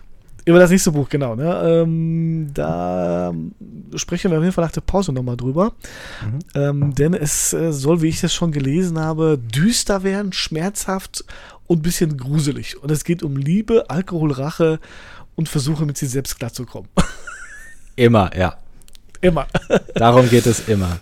Darum geht es immer. Sehr gut. Okay. Äh, Matthias, was packst du nochmal auf die Bruder- und Schwester-Gedönsliste? Auf die Musikliste. Äh, als nächstes würde ich Crowbar draufpacken. Ah, sehr gut. Äh, Crowbar mit I Have Failed.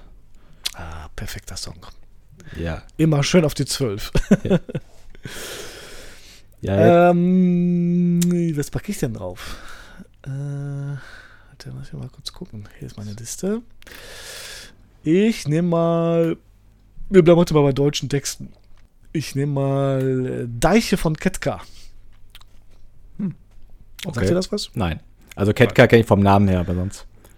Ja, auf jeden Fall so eine deutsche, äh, deutsche Musik aus Hamburg. Ähm, sehr verkopft auch teilweise, aber ziemlich coole Texte und sehr schnell nach vorne. Markus Wiebusch ist der Sänger.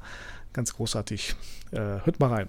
Okay, also am anderen Ende der Leitung ist immer noch mein geschätzter und liebster Freund und Twitter-Kollege und ähm, Buchautor, Essayist und äh, Gedichteschreiber und Blogger, da muss ich auch nochmal drüber sprechen gleich. Äh, Matthias Thurau, ihr hört rein, geht auf den Stepper oder spült ab, was ihr mal macht, lauft um den Blog, äh, knutscht eure Freundin ab, ja, äh, ähm, und äh, hört in die Songs rein und wir sehen uns gleich auf der anderen Seite. Bis gleich.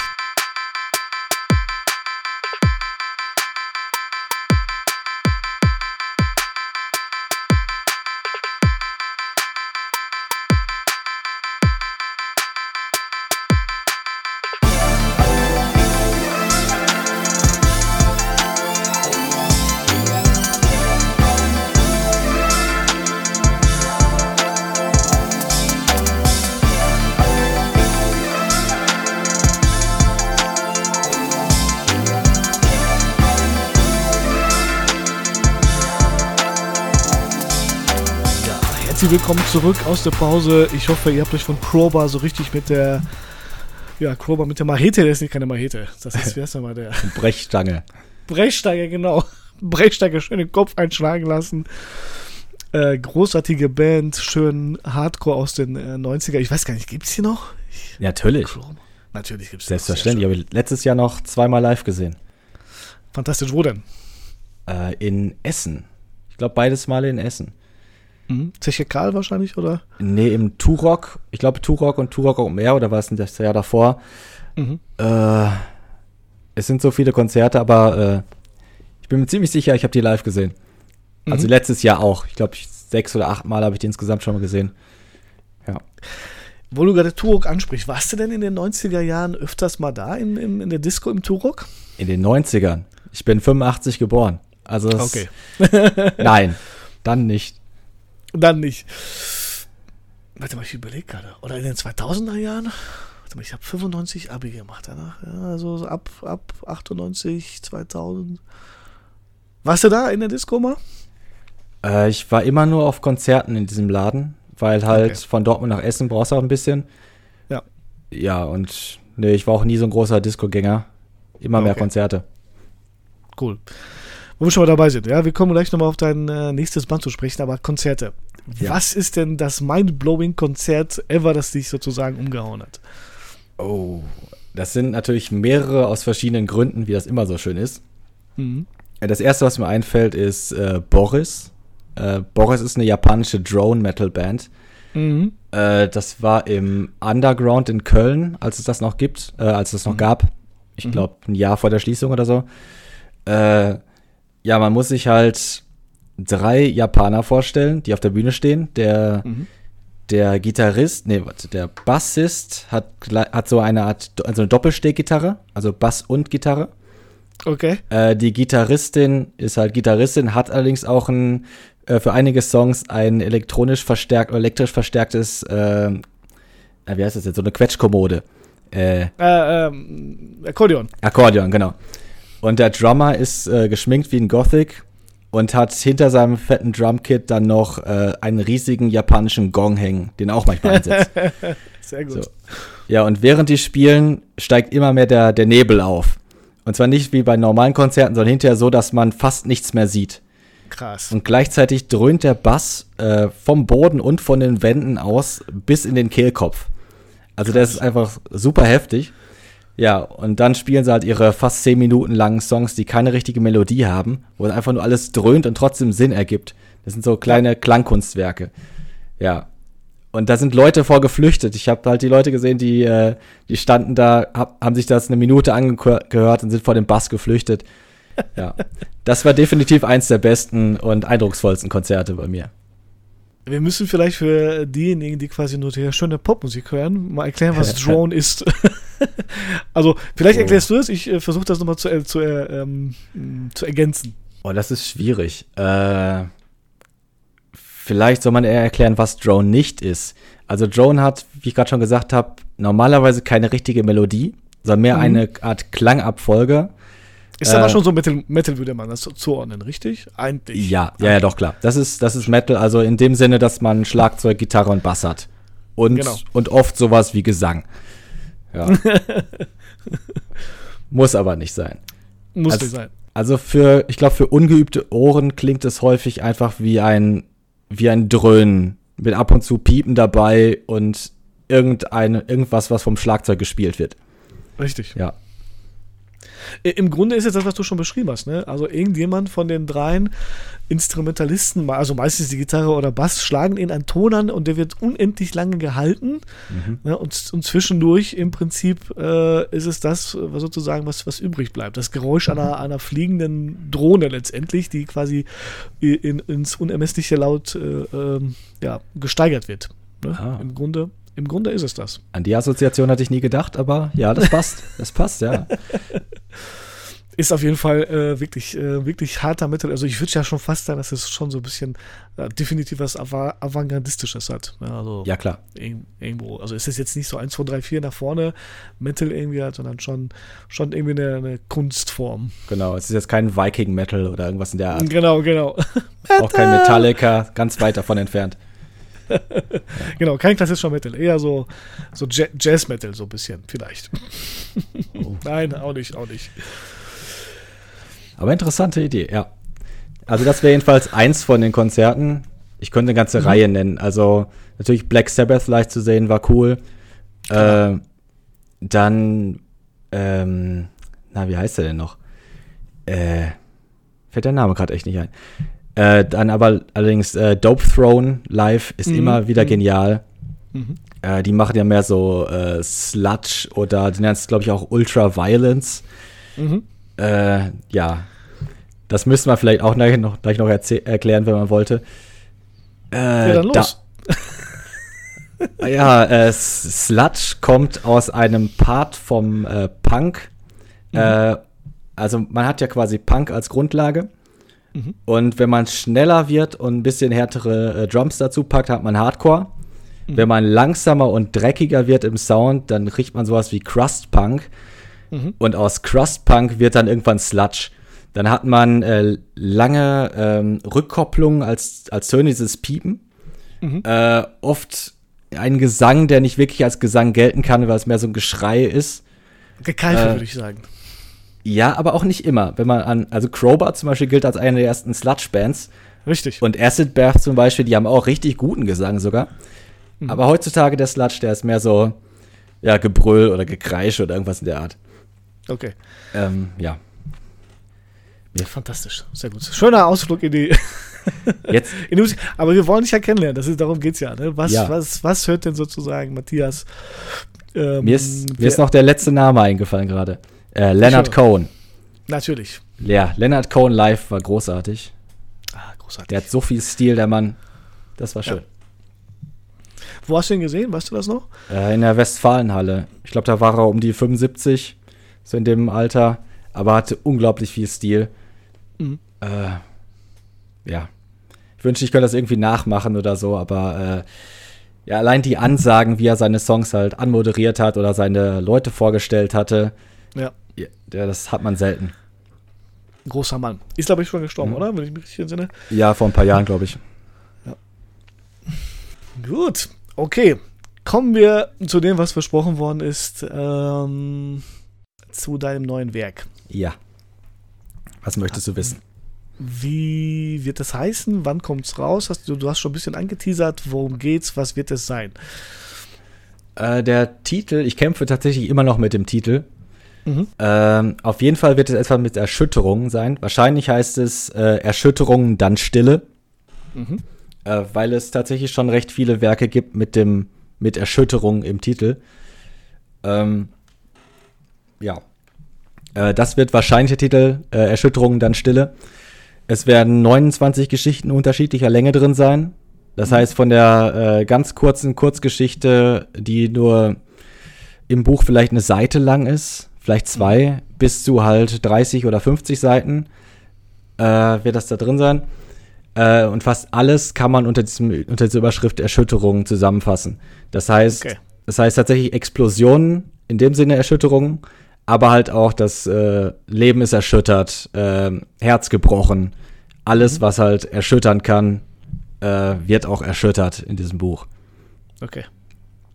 Und man würde das aber als Form, würde man sagen, Erzählband, Essayband, was würdest du da eher als, als Form wählen?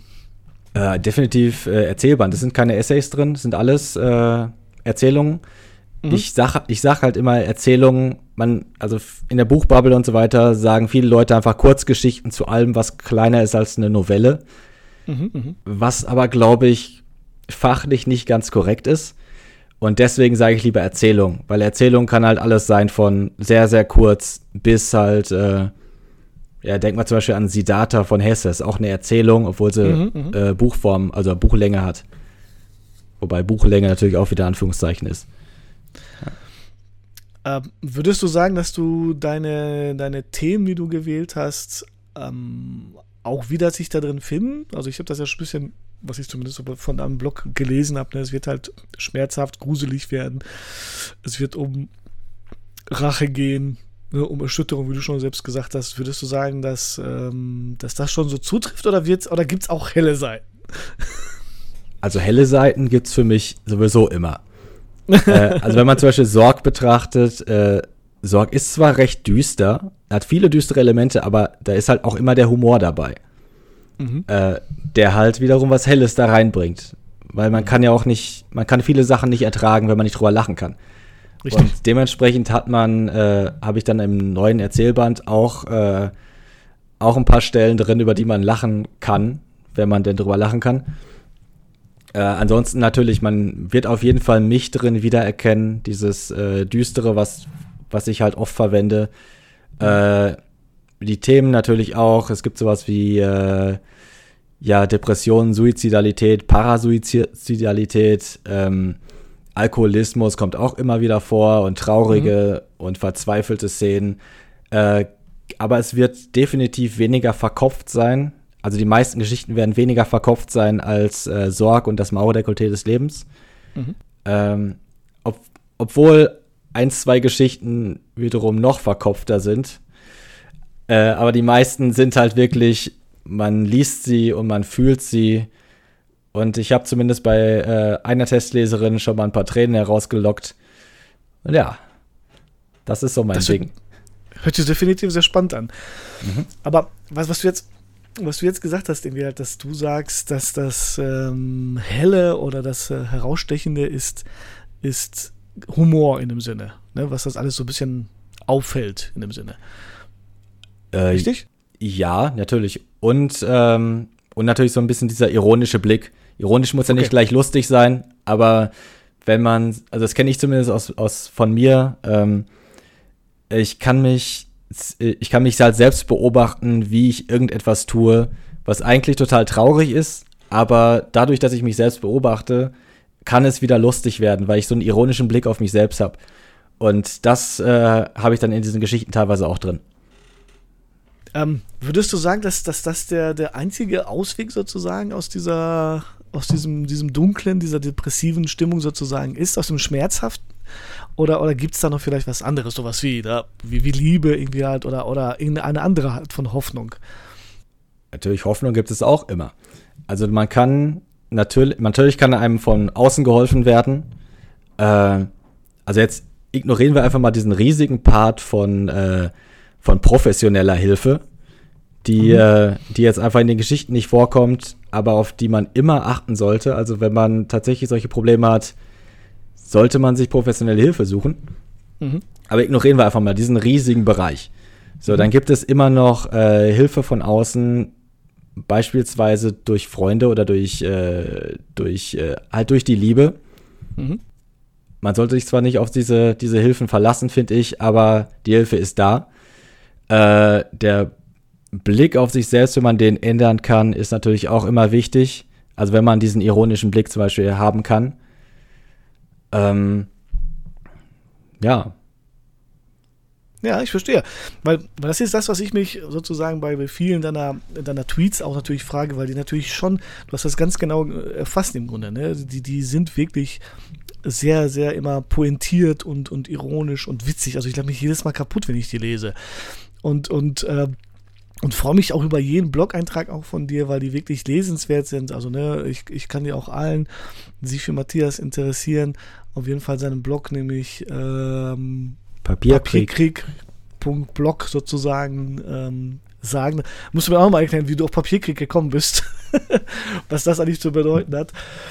Ähm, aber das ist natürlich das, was immer durch dich durchscheint. Also dieses, dieses witzige, ironische, wirklich äh, super pointierte, dargestellte.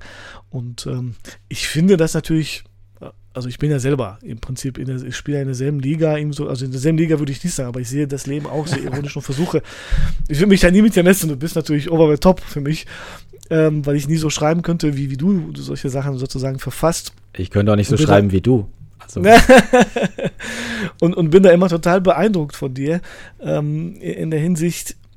Aber das ist, das, ich finde, das ist natürlich auch einer der Möglichkeiten für, für, ähm, für den Ausweg, ja. Wenn man vielleicht quasi, wie du schon selber das richtig dargestellt hast, ja, dass man halt äh, sich selber betrachtet und stellt fest, das Leben ist eigentlich kacke, aber lass uns drüber lachen im Grunde. Ja, ja äh, ein Punkt, den ich vorhin äh, hätte sagen müssen, aber vergessen habe, ist natürlich, äh, Sinnsuche. Also, mhm. also äh, einen eigenen Sinn im Leben zu finden, der wenn es total sinnlos wirkt. Äh, das hat mir immer sehr geholfen und darum dreht sich ja auch vieles in Sorg. Mhm. Äh, ja, und das wäre halt auch ein Ausweg. Bei mir zum Beispiel ist es das Schreiben. Mir hilft das Schreiben, das ist für mich so der Sinn überhaupt. Deswegen mache ich weiter. Das klang jetzt depressiver, als es äh, sollte, aber wir verstehen uns, glaube ich wir, wir verstehen uns vollkommen, aber die, die Frage ist natürlich, ähm, was ist denn dann sozusagen der Sinn dahinter, um sich davon von den Sachen zu befreien? Wie du schon gesagt hast, ich, ich wünsche, dass ihr in meinen Kopf reinkommt äh, und, man, und man da sozusagen gemeinsam vielleicht dadurch rausgeht, ja, oder aus, den, aus der Sache rausgeht, oder, oder ist das so, so ein Antrieb, ja, immer weiterzumachen, irgendwie halt im Prinzip, das alles rauszulassen? Was würdest du denn eher sagen? Es ist wieder beides. Also ich, mhm. ich will mich selbst zeigen. Ich will äh, oder zumindest ursprünglich war es auch eine Idee, hier äh, die Leute, die ich, mit denen ich nie was anfangen konnte oder die mit mir nicht, nie was anfangen konnte, konnten, dass die halt in meinen Kopf blicken und deswegen sich schlecht fühlen. Also so ein Rachegedanke war durchaus auch dabei. Aber ich will auch einfach, inzwischen will ich auch einfach Leuten helfen, die es, denen es ähnlich geht, die dann die gleiche Erfahrung machen sollen, die ich gemacht habe, dass es anderen auch so geht äh, und dass es halt wiederum besser gehen kann, als es zurzeit mhm. geht. Okay. Ja, ich merke schon, wir sind natürlich vom, wie soll man sagen, das wäre natürlich meine, meine große Frage, die ich gleich nochmal stelle, aber im Grunde ist es genau das, was ich auch, glaube ich, in meinem Leben als Schüler oder als Student quasi erlebt habe, ne? dass man nie so wirklich in der Mitte vielleicht war von allem, sondern so, was ich so ein bisschen auch bei dir raushöre, korrigiere mich, wenn ich mich dann irre, äh, dass man schon irgendwie jemand war, der am, am Rand stand, der skurril vielleicht war, der anders war im Grunde. Definitiv. Ja. ja. Und, und und das ist das, was, was ich auch immer hatte. Also ich, ne, wir waren diejenigen, die man quasi bei Bowling for Columbine wahrscheinlich dann in die Hauptrolle gesteckt hätte. Ne? Die Typen mit den, mit den langen Mäntel, die quasi, die man immer zugetraut hätte, die alle Schüler umzubringen. ja, ich will das nicht zu, zu weit führen. Aber zumindest, ähm, war das das, was, was ich immer als Schüler äh, auch immer gedacht habe oder gefühlt habe. Und, und, und das quasi, also du hast recht, ne, sich zu zeigen, zu sagen, guck mal, ich hab's, ich hab's geschafft irgendwie halt, ja, ich bin ja wer. Äh, oder ich habe zumindest das geschafft, Bücher zu schreiben und rauszubringen. Ähm, und das ist, glaube ich, äh, und dann zu sagen, guck mal, ihr hättet mich damals vielleicht falsch gesehen oder nicht verstanden irgendwie halt, ja.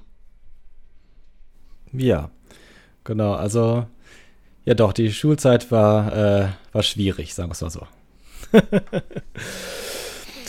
okay, gut. Kommen wir natürlich zu der Frage, die ich allen natürlich stellen muss.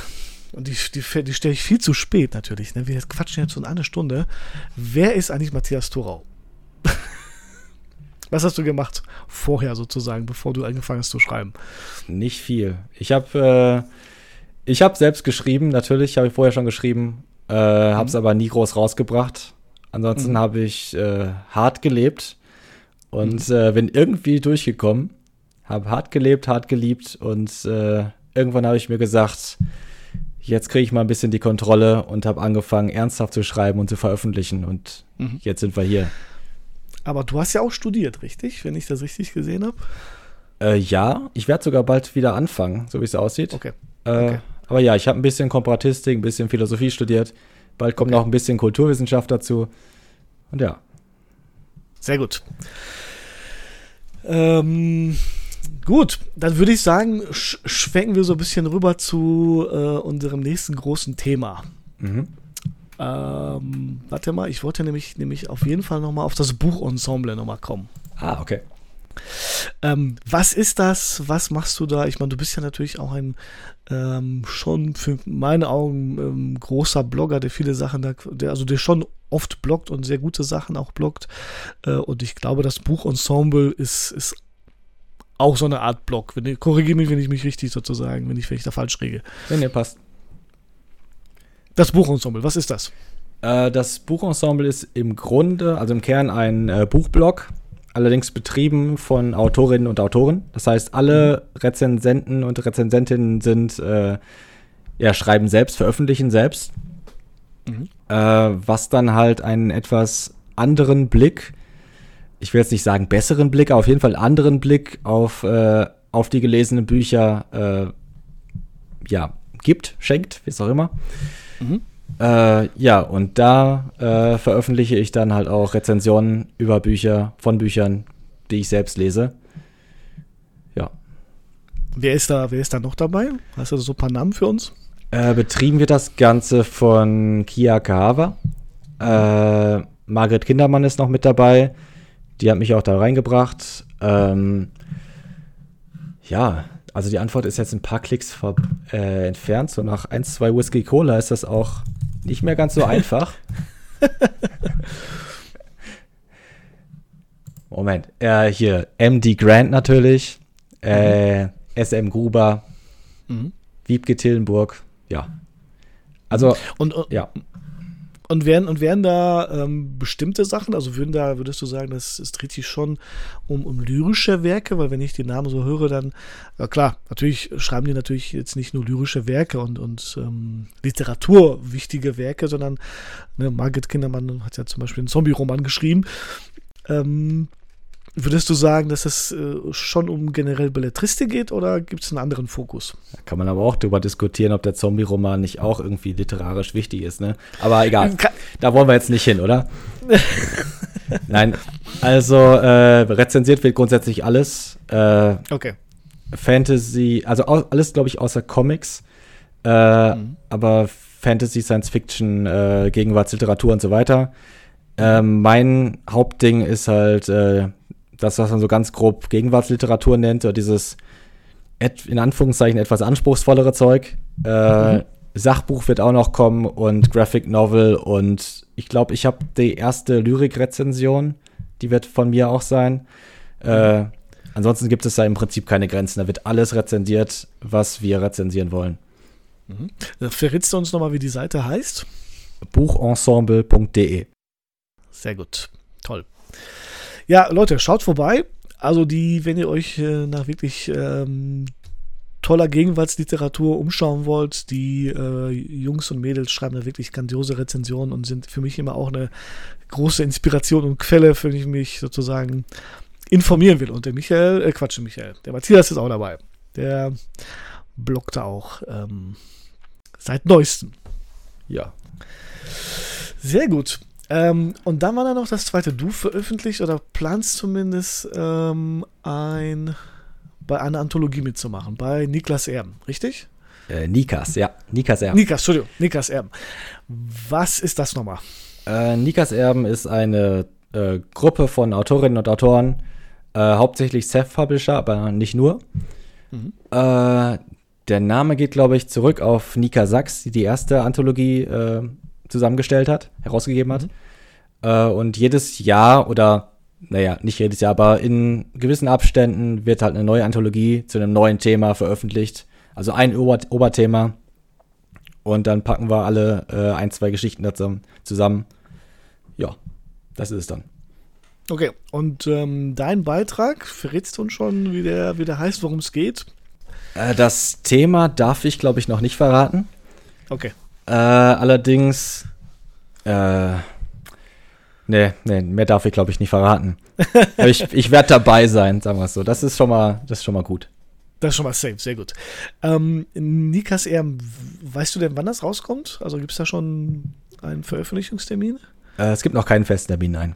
Also irgendwann, okay. glaube ich, Anfang des nächsten Jahres, im ersten Halbjahr, sagen wir es mal so. Okay, sehr schön. Großartig. Also, ne, der Matthias ist auf vielen Wegen literarisch unterwegs. Ne? Also sowohl als äh, Blogger, hat wie gesagt wundervolle Erzählbände in Planung, hat schon wie gesagt einen Roman rausgebracht, ein Gedichtband. Also der Mann ist äh, im Autorenleben sozusagen definitiv angekommen. Und wir freuen uns auf seine, äh, seine weiteren Werke. Ähm, und ich würde sagen, wir machen jetzt noch mal einen ganz kleinen Break, packen noch ein paar Songs auf die Bruder- und Schwester-Gedönsliste und kommen dann zu unseren Top 5 Records, nämlich heute zu dem Thema. Ich finde das so geil. Willst du das, willst du das erzählen, worum es gehen wird? Es sind äh, Songs, die so klingen wie meine Werke. ich ich finde das gar nicht so abgedreht, ehrlich gesagt. genau. Also, dann äh, hast du noch ein paar Songs für die Bruder- und Schwester-Gedönslist. Äh, ja, ich, ich hätte noch den Song äh, Stress Builds Character von Dystopia. Mhm. Ich weiß nicht, ob du das finden wirst, aber das wäre schön. Was machen, was machen die für Musik? Das ist Crust Punk.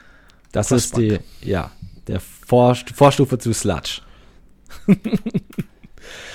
ja, wenn wir schon mal dabei sind, ähm, dann packe ich von, ähm, ist, jetzt nicht, ist jetzt nicht Sludge, aber ich, dann packe ich von ähm, von Korn, Korn drauf. Ja, gut. Ist wahrscheinlich genauso krank. Das bezweifle ich, aber okay. Gut, also wir machen eine kurze Pause, äh, trinken nochmal hier schön, stoßen nochmal an mit unserem Whisky und Whisky Cola. Ich, äh, meine Stimme ist schon ziemlich im Eimer, weil der 60-prozentige Knob Creek mir hier alles wegbrennt. Aber ich versuche nur durchzuhalten. Äh, ihr geht auch nochmal, wie gesagt, äh, schön auf den Stepper und putzt jetzt endlich eure Wohnung und wir hören uns gleich auf der anderen Seite des Hauses.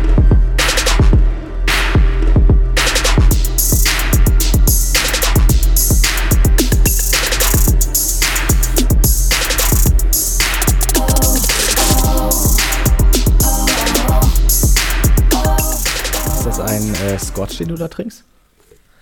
Nee, das ist ein äh, Bourbon. Bourbon? Hm. Hätte ich auch mal wieder Bock drauf. ja, ne, wenn wir uns jetzt mal treffen, dann gibt's den. Gerne. Ich habe jetzt im Urlaub ein, äh, na, wie heißt das Zeug denn noch? Ganz bekanntes Zeug, so ein Vogel getrunken. Ach, äh, Goose, wie heißt der nochmal? Famous Goose oder so? Oder? Nee, äh. Turkey. Turkey. Oh ja, Wild Turkey, genau. Wild Turkey, genau. Genau. Ich hatte immer diesen Ohrwurm äh, von äh, Redneck Mother. Das ist so ein ja. Country-Song, genau. Da, da singen die halt von äh, Wild Turkey. Ja. Und dann war eine irische Bar da an der Küste in Dagebühl, wo ich war mit meinem Bruder. Außerhalb der Saison ganz leer, also keine Corona-Gefahr oder wenig. Ja. Äh, und dann gab es da halt Wild Turkey. Und da habe ich den getrunken. Sehr gut. Cool. Sehr gut. Mhm. Und wie war der? Der ist natürlich stark. Also ich, also ich habe mir, äh, hab mir zwei, ein oder zwei äh, Würfel Eis äh, erlaubt. Beziehungsweise die Kellner haben es mir erlaubt. Die waren ein okay. bisschen streng. Ja.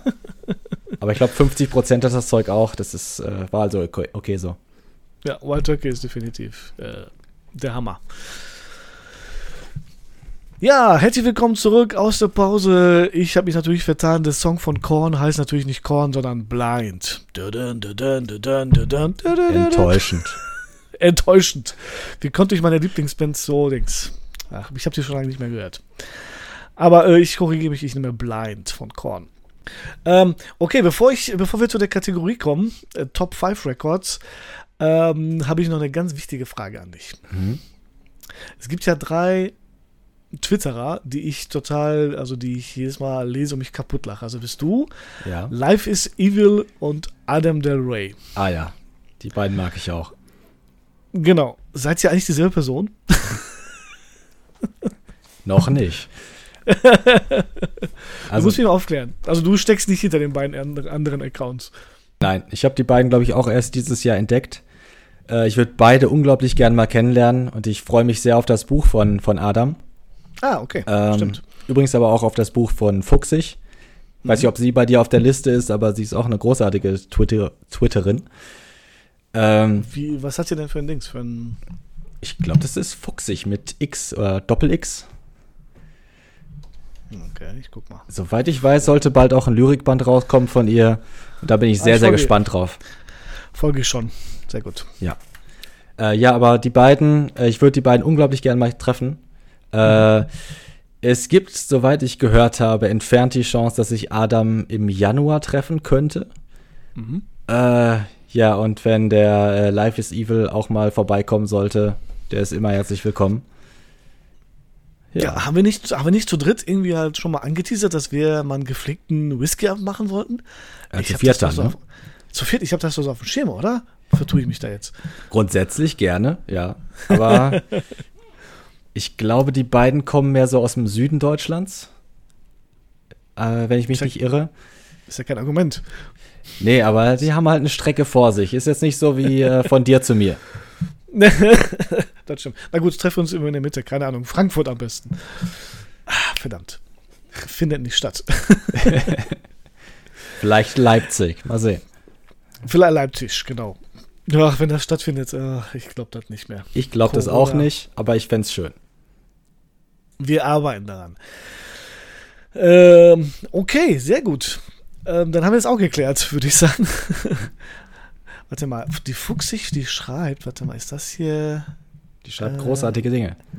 Also ich darf, ich darf für sie Tests lesen und so weiter. Bitte? Hat sie nicht dieses, ist das nicht dieses Elfchen um elf? Ist das nicht, was sie demnächst rausbringt? Ist das das? Äh, das ist, glaube ich, mehr so eine Twitter-Aktion. Aber so. äh, ich weiß nicht, ob die auch aktuell noch läuft, aber hat sie eine Weile gemacht. Äh, aber wie gesagt, also ihre, ihre, auf ihrer Homepage kann man ein paar Sachen lesen, äh, Kurzgeschichten mhm. und Gedichte. Äh, ich durfte schon für ein paar äh, Ausschreibungen und so weiter, beziehungsweise wir haben gegenseitig Tests gelesen. Mhm. Ja, also ich, ich habe eine grobe Ahnung, was da kommen wird. Und ich freue mich sehr drauf. Ich werde es auf jeden Fall lesen und dann rezensieren. Cool. Ich freue mich auch. Also checkt alle, wenn ihr bei Twitter seid. Ähm, Fuchsig wird geschrieben mit F-U-X-I-C-H. Genau, oder ne? Also Ed, Ed Fuchsig mit, drei, mit zwei X. F-U-X-X-I-C-H. Sehr schön. Empfehlung ja. von, von uns beiden, würde ich sagen. Genau. Und natürlich Adam und Life is Evil. Ja, die beiden sind sowieso großartig. Also, die sind super.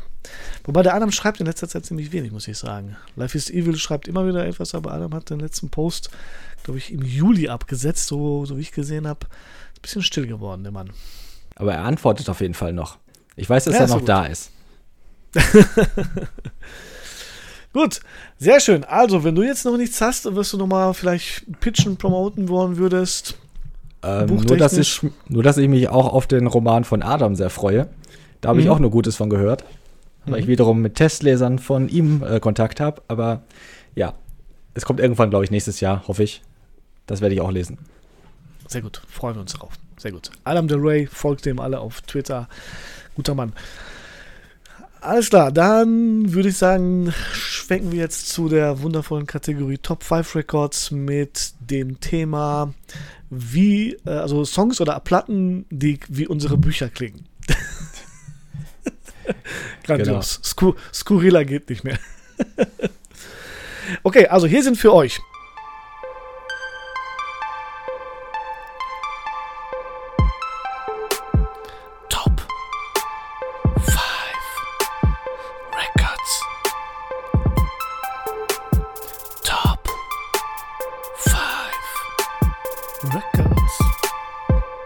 Ja, sehr schön. Also, ähm, Matthias, willst du anfangen?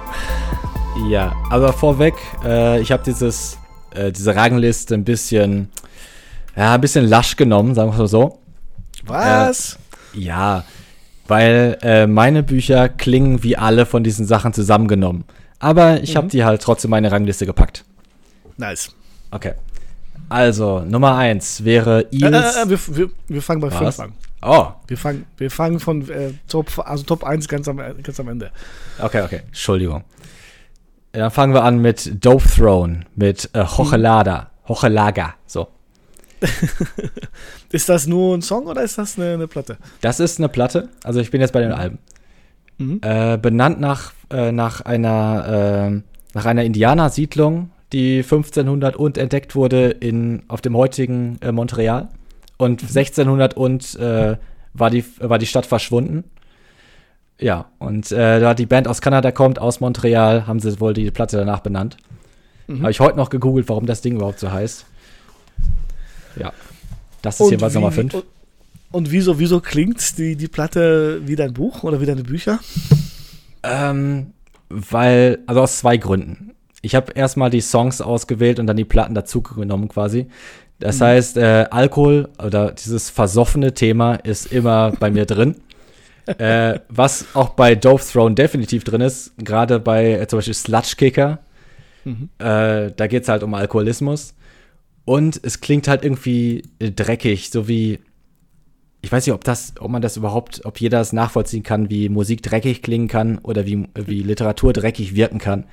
Mhm. Äh, aber jedenfalls, das ist ein Aspekt äh, von den Erzählungen, die jetzt kommen werden, mhm. dass sie halt so ein bisschen so einen Irvin Welsh-Dreck an sich haben. Sozusagen. Nice. Ja. Love it, sofort. Ich love it. okay, bei mir auf Platz 5 äh, ist die Platte von äh, Slipknot. Oh. Und zwar The, The Sublime Fest Volume 3. Und zwar deswegen, weil meine, also wer Slipknot kennt, meine Sätze sind wie so Staccato-Trommelschläge der Drummer. Ne? Die haben ja drei Drummer oder ne, die haben, ja doch, die haben einen Drummer und zwei sozusagen Percussionisten noch irgendwie halt. zwei und, Trommelschläger. Zwei Trommelschläger, ganz genau. Ne? Und ich habe die ähm, zweimal schon live gesehen äh, und war auch Barock am Ring in der ersten Reihe. Also die blasen eigentlich alles weg. Ja, und meine Sätze sind exakt so wie diese Trommelschläge. So, so ganz kurz, ganz schnell. Haben aber zwischendurch durchaus etwas Ruhe und, und Poesie äh, zwischendurch drin. Und symbolisch hierfür auf dem, auf dem Album, also äh, Sublime Versus Volume 3, ist der Song Dual Duality. Also Dualität, der melodisch anfängt ja, und dann einfach total alles umlässt, was sich ihm wegstellt. Ja, und das ja. ist, äh, und so ist Ira des Verrats auch. Ja, fängt es mal sehr ruhig, entspannt an und dann kommen die, dann kommen die Einschläge. ja, und deswegen hast du auch nicht das erste Album gewählt, sondern das dritte, weil das erste noch zu roh ist und zu brutal. So sieht's aus. Du hast es voll erkannt. Also, wenn man sich das erste, die ersten beiden anhört, also das erste ist, glaube ich, Ah, ich liebe also das. ich weiß. Das, erste ist das Beste. Ja, äh, da, da, das ist schon geil. Aber da, das ist, wie gesagt, nicht wie Ära des Verrats. Nee. Das kann sein. Iowa ist, Iowa ist auch ziemlich auf die 12, meine ich irgendwie halt. Ne? Das ist das Ja. zweite, meine ich. Ja. ja, sehr schön. Was ist bei dir auf Nummer 4? Äh, Nummer 4 ist äh, Savage Xenoid von Igor. Igor mit 3R geschrieben. Mhm. Kennt wahrscheinlich kein Schwein. Äh, ist ein französisches, äh, französischer Barockchor. Äh, völlig abgedreht. Und äh, man braucht Humor, um das äh, zu genießen. Mhm. Und das ist halt auch die Verbindung. So, das ist, äh, das ist eine Mischung aus allem. Wirklich Polka mit Techno und Black Metal und allem anderen. Äh, ja, und wie gesagt, es ist zwischendurch echt lustig. Und deswegen passt das halt gut zu meiner Literatur. Natürlich. Das klingt wie, klingt wie Sorg. Ja, oder? Ja, definitiv. Ganz klar. okay, äh, bei mir äh, ist auf Platz 4 der Soundtrack von Hans Zimmer und Jason Newton zu The Dark Knight. Und zwar insofern, weil äh, bei, also was den, was den Soundtrack auszeichnet, ist halt treibende Beats, es ist düster, es ist episch, episch sozusagen, nervenzerreißend, aber zwischendurch auch mal ganz still und leise. Und so ist Ira des Verrats auch, würde ich sagen treibend nach vorne, dunkle Kapitel von, von den Protagonisten. Ähm, ja, es wird episch, ne? weitere Bände kommen. Also alles, was, äh, was sozusagen The Dark Knight ausgemacht hat, den Soundtrack. Spannend. Okay. Bei dir, Ja. auf Nummer 3, was gibt's da? Nummer drei ist Tom Waits mit Small Change. Mhm. Ähm, hauptsächlich wieder wegen dieses versoffenen Themas und Mhm. wegen des Humors. Äh, Ich denke da gerade besonders an The Piano Has Been Drinking, Mhm. äh, ja, wo der, wo der Erzähler, in Anführungszeichen, quasi äh, darstellt, dass das nicht er besoffen ist, sondern dass das Piano gesoffen hat und, und äh, die Tische und die Stühle und so weiter und deswegen alles wackelt und nicht, es nicht an ihm liegt. Also wieder Humor und Alkohol. Tom Waits, ein Trinker vor dem Herrn sozusagen. Ne? Der, Ja, und diese Stimme, herrlich. fantastisch. So dieses Großer Reibeisenstimme. Ne? Im Ja. Prinzip. Ja, ja. Und das seit den 70ern, seit er sich entschieden hat, so zu singen. Ja, ähnlich wie, wie Mark Lanneberg. Wahrscheinlich kennst du, kennst du den auch? Äh, ja, doch. Warte, heißt der Berg? Ne, Ma Mark, ne? Ma Mark, Mark Ja. Lanneberg. Hm. Ich müsste jetzt in meine Musikliste gucken, aber ja, ich glaube, ich weiß, wen du meinst, aber ich glaube, das Berg ist falsch. Aber egal. Okay. Lennergaard, oder? Heißt er nicht so? Mark Lennergaard? Warte, ich glaube, ich glaub, das ist so ein Gen, so ein, so ein, Brit, äh, so ein irisches äh, Mark Lanigan oder so. Mark Lennigan, genau. Der hat mit PJ Harvey, hat er doch so auf jeden Fall so ein paar Songs aufgenommen. Ja, doch, Lanigan, genau. Hier Lennigan, äh, ah, I Am the Wolf und Flatlands und so weiter. Ja, Genau. ja. spielt dieselbe Liga wie Tom Waits. Perfekt. Guter Ah, Mann. finde ich nicht. Nein? Also er versucht es vielleicht, aber nein. Na gut, okay, lass ich gelten. Bei mir auf Platz 3 ist das Album von Rage Against the Machine, das Debütalbum. Oh, herrlich. Ich glaube, das heißt auch Rage Against the Machine. Und ähm, jeder Song ein Aufruf zur Auflehnung gegen das System, anti-amerikanisch, Punchline after Punchline. Ähm, das ist das, was Ära des Verrats aus, auszeichnet. Ja, jeder immer Widerstand, Whistleblowing, darum geht es bei Ära des Verrats. Es geht um Revolution, Aufstand äh, und es ist definitiv anti-amerikanisch geprägt. Meine Protagonisten sind alle amerikanische Mistkerle. Sehr schön. Ich denke da gerade an diese Konzerte von Rage Against the Machine in Mexiko, die dann Straßenschlachten zur Folge hatten und so. Das wäre doch mal eine Wirkung für ein Buch, oder? Ja, also äh, So eine Woche nach Veröffentlichung oder so Straßenschlachten. Na, ich, ich rechne ja täglich damit, aber es passiert ja nichts. halt. Keiner ruft zum Umsturz auf. Ich bin enttäuscht. Kommt Das noch. Buch hat, Buch hat nicht so eingeschlagen, wie ich dachte. okay, was ist bei dir auf Platz 2? Äh, Platz 2 ist Battle of Mice mit A Day of Nights. Mhm. Das ist wieder so ein sehr unbekanntes Ding. Ähm, ja, Battle of Minds, ich glaube, die haben nur ein Album und ein Split-Album aufgenommen. Aber das ist beispielsweise so ein Ding, wo ich ein bisschen äh, Hintergrundinfo habe.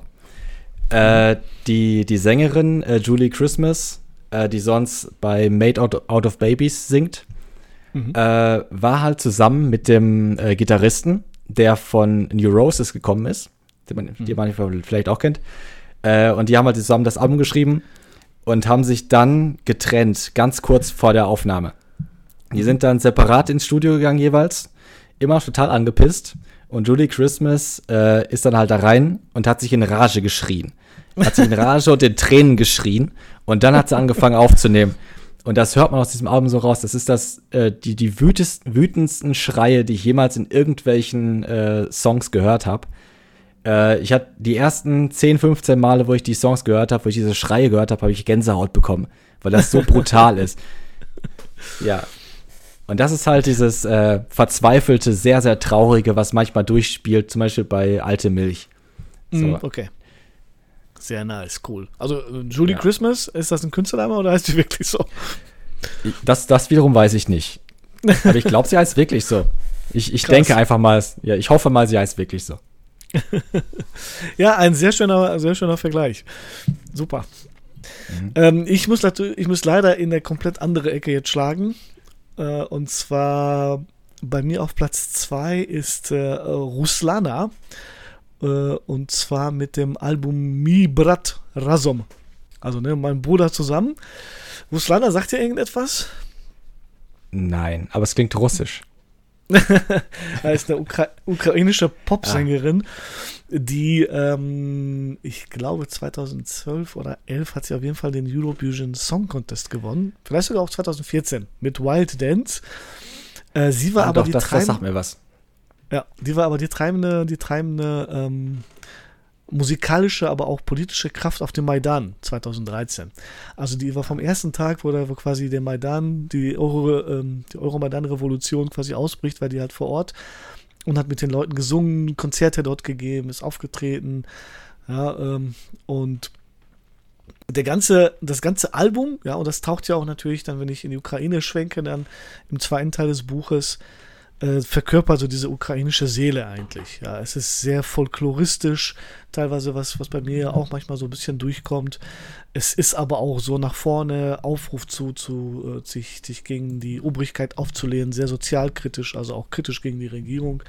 Und da ist natürlich der Song Euphoria drauf, der bei mir im zweiten Teil eine schon wichtige Rolle spielt, weil die natürlich das dann performt, auch live äh, auf dem Maidan und äh, dieser Moment ist für unser Familie jedes Mal Gänsehaut. Also jedes Mal, wenn ich den Song höre und dazu das Video vor Augen habe, es ist der Knaller. Ja? Also wenn ihr mal wirklich spüren wollt, wie es auf dem Maidan war, müsst ihr mal Euphorie eingeben und Ruslana und nach dem Live-Auftritt sehen. Also ich habe den fast nahezu minutiös beschrieben irgendwie halt und ähm, es gibt einen, einen Blogger, der geschrieben hat, als er die Passage gelesen hat, dann musste der weinen. So herzergreifend war das. Das ist immer ein gutes Zeichen. Finde ich auch. Ist, ich finde das immer sehr äh, seltsam, irgendwie im Autorenleben, dieses, äh, äh, ich habe jemanden zum Weinen gebracht und das ist immer so ein Moment vom Stolz. Ja, definitiv. Also nichts hat mich stolzer gemacht als dieser, als diese Passage. Also, das sind die beiden Blogger Mattoms, habe ich schon letzte Woche erwähnt, der, der Tom hat man die Rezension geschrieben zu Ära des Verrats. Und der meinte, so wie du die Szene beschrieben hast, ich habe mich direkt reingeworfen gefühlt äh, auf dem Maidanplatz und, und als Ruslana da den Song singt, dann habe ich geweint. Ja, Ziel erreicht. Sehr gut. Trommelwirbel, was ist denn bei dir auf der, auf der 1? Äh, auf der 1 äh, passend ein Best-of und zwar von Eels, äh, Blinking Lights and Other Revelations. Perfekt. Ähm, ja, weil besonders, ich dachte besonders an Ugly Love. Ich habe mhm. ja, äh, ich habe ja doch, ja doch äh, mehrere Texte, die sich um die Liebe drehen in äh, Alte Milch, aber auch jetzt mhm. in dem Erzählband besonders. Mhm. Ähm, und Eels singt nun mal, singen nun mal häufig über Liebe und gerade Ugly Love, das, das passt ganz gut. Das ist halt nicht diese normale, saubere Liebe, die halt äh, funktioniert, quasi kein Kitsch, sondern ja. Äh, ja, das ist Liebe, die halt auch mal wehtut, die aber echt ist und die schmutzig ist. Ja. Also, also ich finde, das passt ganz gut zu mir. Ja, also äh, definitiv Ilzins sind diejenigen, die quasi so Herz, äh, herzzerreißen sozusagen über, über Liebe schreiben können. Also wie du schon gesagt hast, ja. Mhm. Ähm, also wir können natürlich gerne nochmal über deine Liebe sprechen, wenn du möchtest, aber vielleicht äh, lassen wir das, überlassen wir das der Fantasie der, der Zuhörer, sich damit zu beschäftigen. Ja, das ist besser. Also, äh, Nee, so zu viel Privatleben ist auch nicht gut für die, äh, für die Publicity. Genau, ich denke mir, wir sollten einfach listige Gedichte, liste Bücher, dann werdet ihr schon sozusagen äh, in den Kopf von Matthias einsteigen, wie es, wie es da vielleicht aussieht. ja, aber auch nicht direkt, ne? Nicht direkt, okay. Ich, ich, ich, will, ja, ich will ja mal festhalten, dass das alles immer noch fiktiv ist. Das,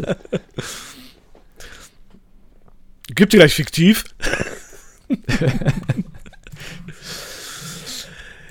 Ja, super, vielen lieben Dank. Ähm, bei mir auf Platz 1, wie könnte es anders sein, ist natürlich der Soundtrack von Vince Di Cola von 1985 zu Rocky 4. Ganz klar.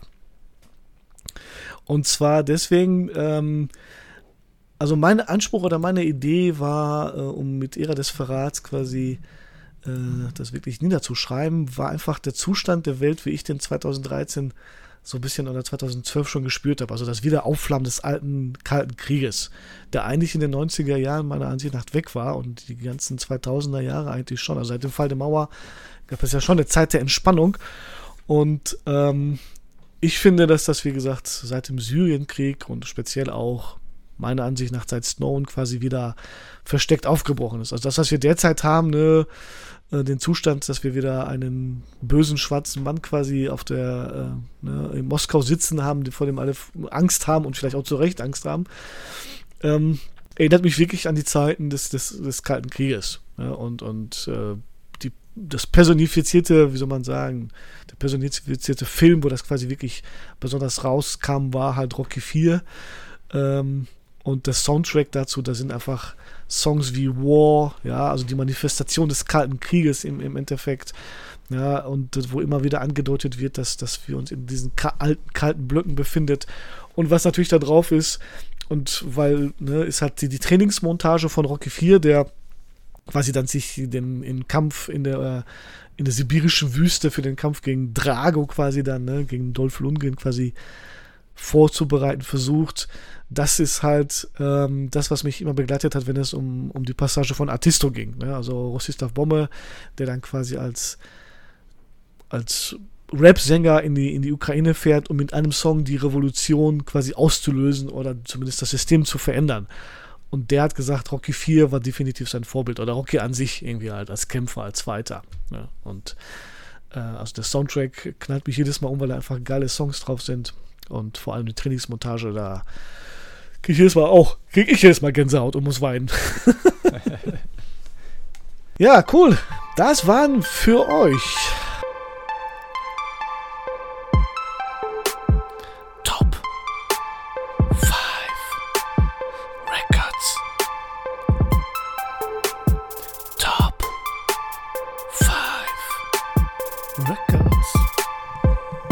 Noch eine Telefonnummer nennen, glaube ich.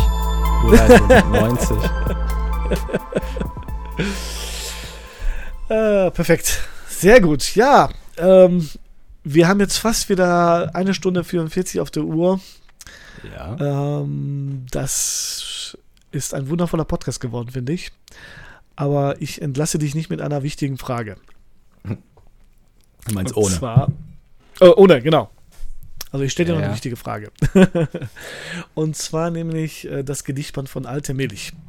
Ja. Welches ist dein Lieblingsgedicht und warum? Oh, das ist eine gute Frage. Da muss ich selbst kurz nachschlagen. also ist ja auch schon wiederum äh, fast ein Jahr her, dass ich das rausgebracht habe. Deswegen finde ich mhm. das durchaus äh, erlaubt. Aber ich glaube, es ist Zerstörer des Friedens. Mhm. Okay. Ähm, ich habe das also das Cover, äh, für die Leute, die es vor Augen haben, ist ja Hand, eine Handschrift von mir. Mhm, mhm. äh, ja, diese, diese hässliches, dieses hässliche Gekrackel ist tatsächlich meine Handschrift. Und das ist die, die, schön, das ist die schöne Version meiner Handschrift. Ich habe ungefähr zehn Versionen davon aufgeschrieben, das ist die schönste. Ähm, nice. Und das ist, das ist halt äh, Zerstörer des Friedens. Ähm, ja, warum mag ich das am liebsten? Weil es irgendwie am ehrlichsten wirkt, oder? Mhm. Äh, ja, ich müsste jetzt irgendwie was zum Hintergrund sagen, um das zu, äh, zu begründen. Aber ich glaube einfach mal, ich, ich sag einfach mal, äh, es, ist, äh, es ist halt ein ehrliches Gedicht. Und okay. ich hoffe sehr, dass man das herausliest und deswegen mitfühlt. Okay. Ja. Gut, also, ähm, dann würde ich sagen, ihr müsst unbedingt das äh, Gedichtband kaufen, Alte Milch, und äh, das Gedicht selbst nicht lesen. Nicht nur das? Nicht nur, nicht nur das, natürlich. Alle weiteren Werke, alle weiteren Werke von äh, Matthias müsst ihr natürlich auch kaufen und euch auf seine Reise begeben in seinen Kopf und ähm, den Schmerz und die Hoffnung spüren. Äh, und vor allem, wenn ihr das Gedicht Besonders dann, Weiteres. Besonders das Weitere. Sehr gut. Äh, und dann unbedingt in dem Gedichtband Alte Milch Zerstörer des Friedens lesen. Das ist wundervoll. Sehr gut. Ähm, ja, eine letzte Frage habe ich noch. Mhm. Warum MT Papierkrieg? Oder warum Papierkrieg? Ähm, das liegt hauptsächlich am Anfang äh, der, der ganzen Autorengeschichte. Mhm. Also ich hatte ja gesagt, mit 30 ungefähr habe ich mein Leben wieder in den Griff gekriegt mhm. Und habe gesagt, okay, ich brauche irgendeinen Sinn und dieser Sinn ist Literatur. Mhm. Wie bringe ich den rüber? Innerhalb, äh, indem ich halt äh, Bücher veröffentliche und weil ich halt gerne drüber gelesen habe, was andere Autoren oder Autorinnen über ihre eigenen Werke schreiben, wollte ich einen Blog draus, draus machen. Mhm. So, das ist die Grundidee, aber äh, ich musste mich halt wirklich zwingen. Gerade anfangs war es ein einziger Krieg. Also jedes Mal, jeden Tag, wo ich mich dran gesetzt habe ans Schreiben und dann den Blog, äh, war es ein, ein, ein äh, einziger Krieg. Mhm. Also ich musste kämpfen. Äh, so wie, also es können wahrscheinlich ganz viele Buchmenschen nicht nachvollziehen, aber ich musste mich früher, als ich angefangen habe zu lesen, auch noch in meinen Zwanzigern, mhm. bis, bis heute sogar, musste ich mich überwinden, um zu lesen, mhm. weil das Kraft kostet. Und noch mehr musste ich mich überwinden, um zu schreiben und zu bloggen. Natürlich. Und dieser, ja, und dieser ständige Kampf, dieses, dieses ständige Überwinden, das sollte halt wieder gespiegelt werden in diesem Krieg. Krass. Und Papier, logischerweise, weil halt gedruckt, Bücher aus Papier, ja, Kampf gegen das leere Blatt und so weiter. Das war die Grundidee. Und das MT natürlich Matthias Tucher. Ah, einen besseren Schlusssatz konnte man für sozusagen für das Interview, glaube ich, nicht finden. Ja. Der Krieg des Autors gegen das leere Blatt. perfekt. Es ist perfekt. Her herrlich, oder? Als hätte ich es geplant. Sehr gut. Ich würde sagen, ähm, besser kann es nicht werden. Ich bedanke mich bei dem wundervollen Matthias Thorau für ähm, das wundervolle Interview, für die Zeit mit dir, dass wir es so gut auf die Kette gekriegt haben, uns trotzdem noch zu treffen, trotz Corona. Ich danke dir für deine, die Einsichten in deinen Kopf, in dein Leben. Und ähm, ja, empfehle allen natürlich deine Bücher und deine Gedichtbände zu lesen. Ähm, hast du noch die letzten Worte? Hast du noch was zu sagen? Irgendwas zu pitchen oder irgendwas, irgendwas zu grüßen? Absolut nicht, nein. Okay. Das war Buch und Bühne, würde ich sagen. Das war Buch und Bühne Folge 10. Wir sind raus. Passt auf euch auf. Tragt alle weiterhin die Masken. Haltet Abstand, so wie wir jetzt beide auch. Liebt trotzdem aneinander. Ja, und äh, lasst uns gut durch die Zeit kommen. Kauft die Bücher von Matthias. Äh, das war's. Gute Nacht. Gute Nacht.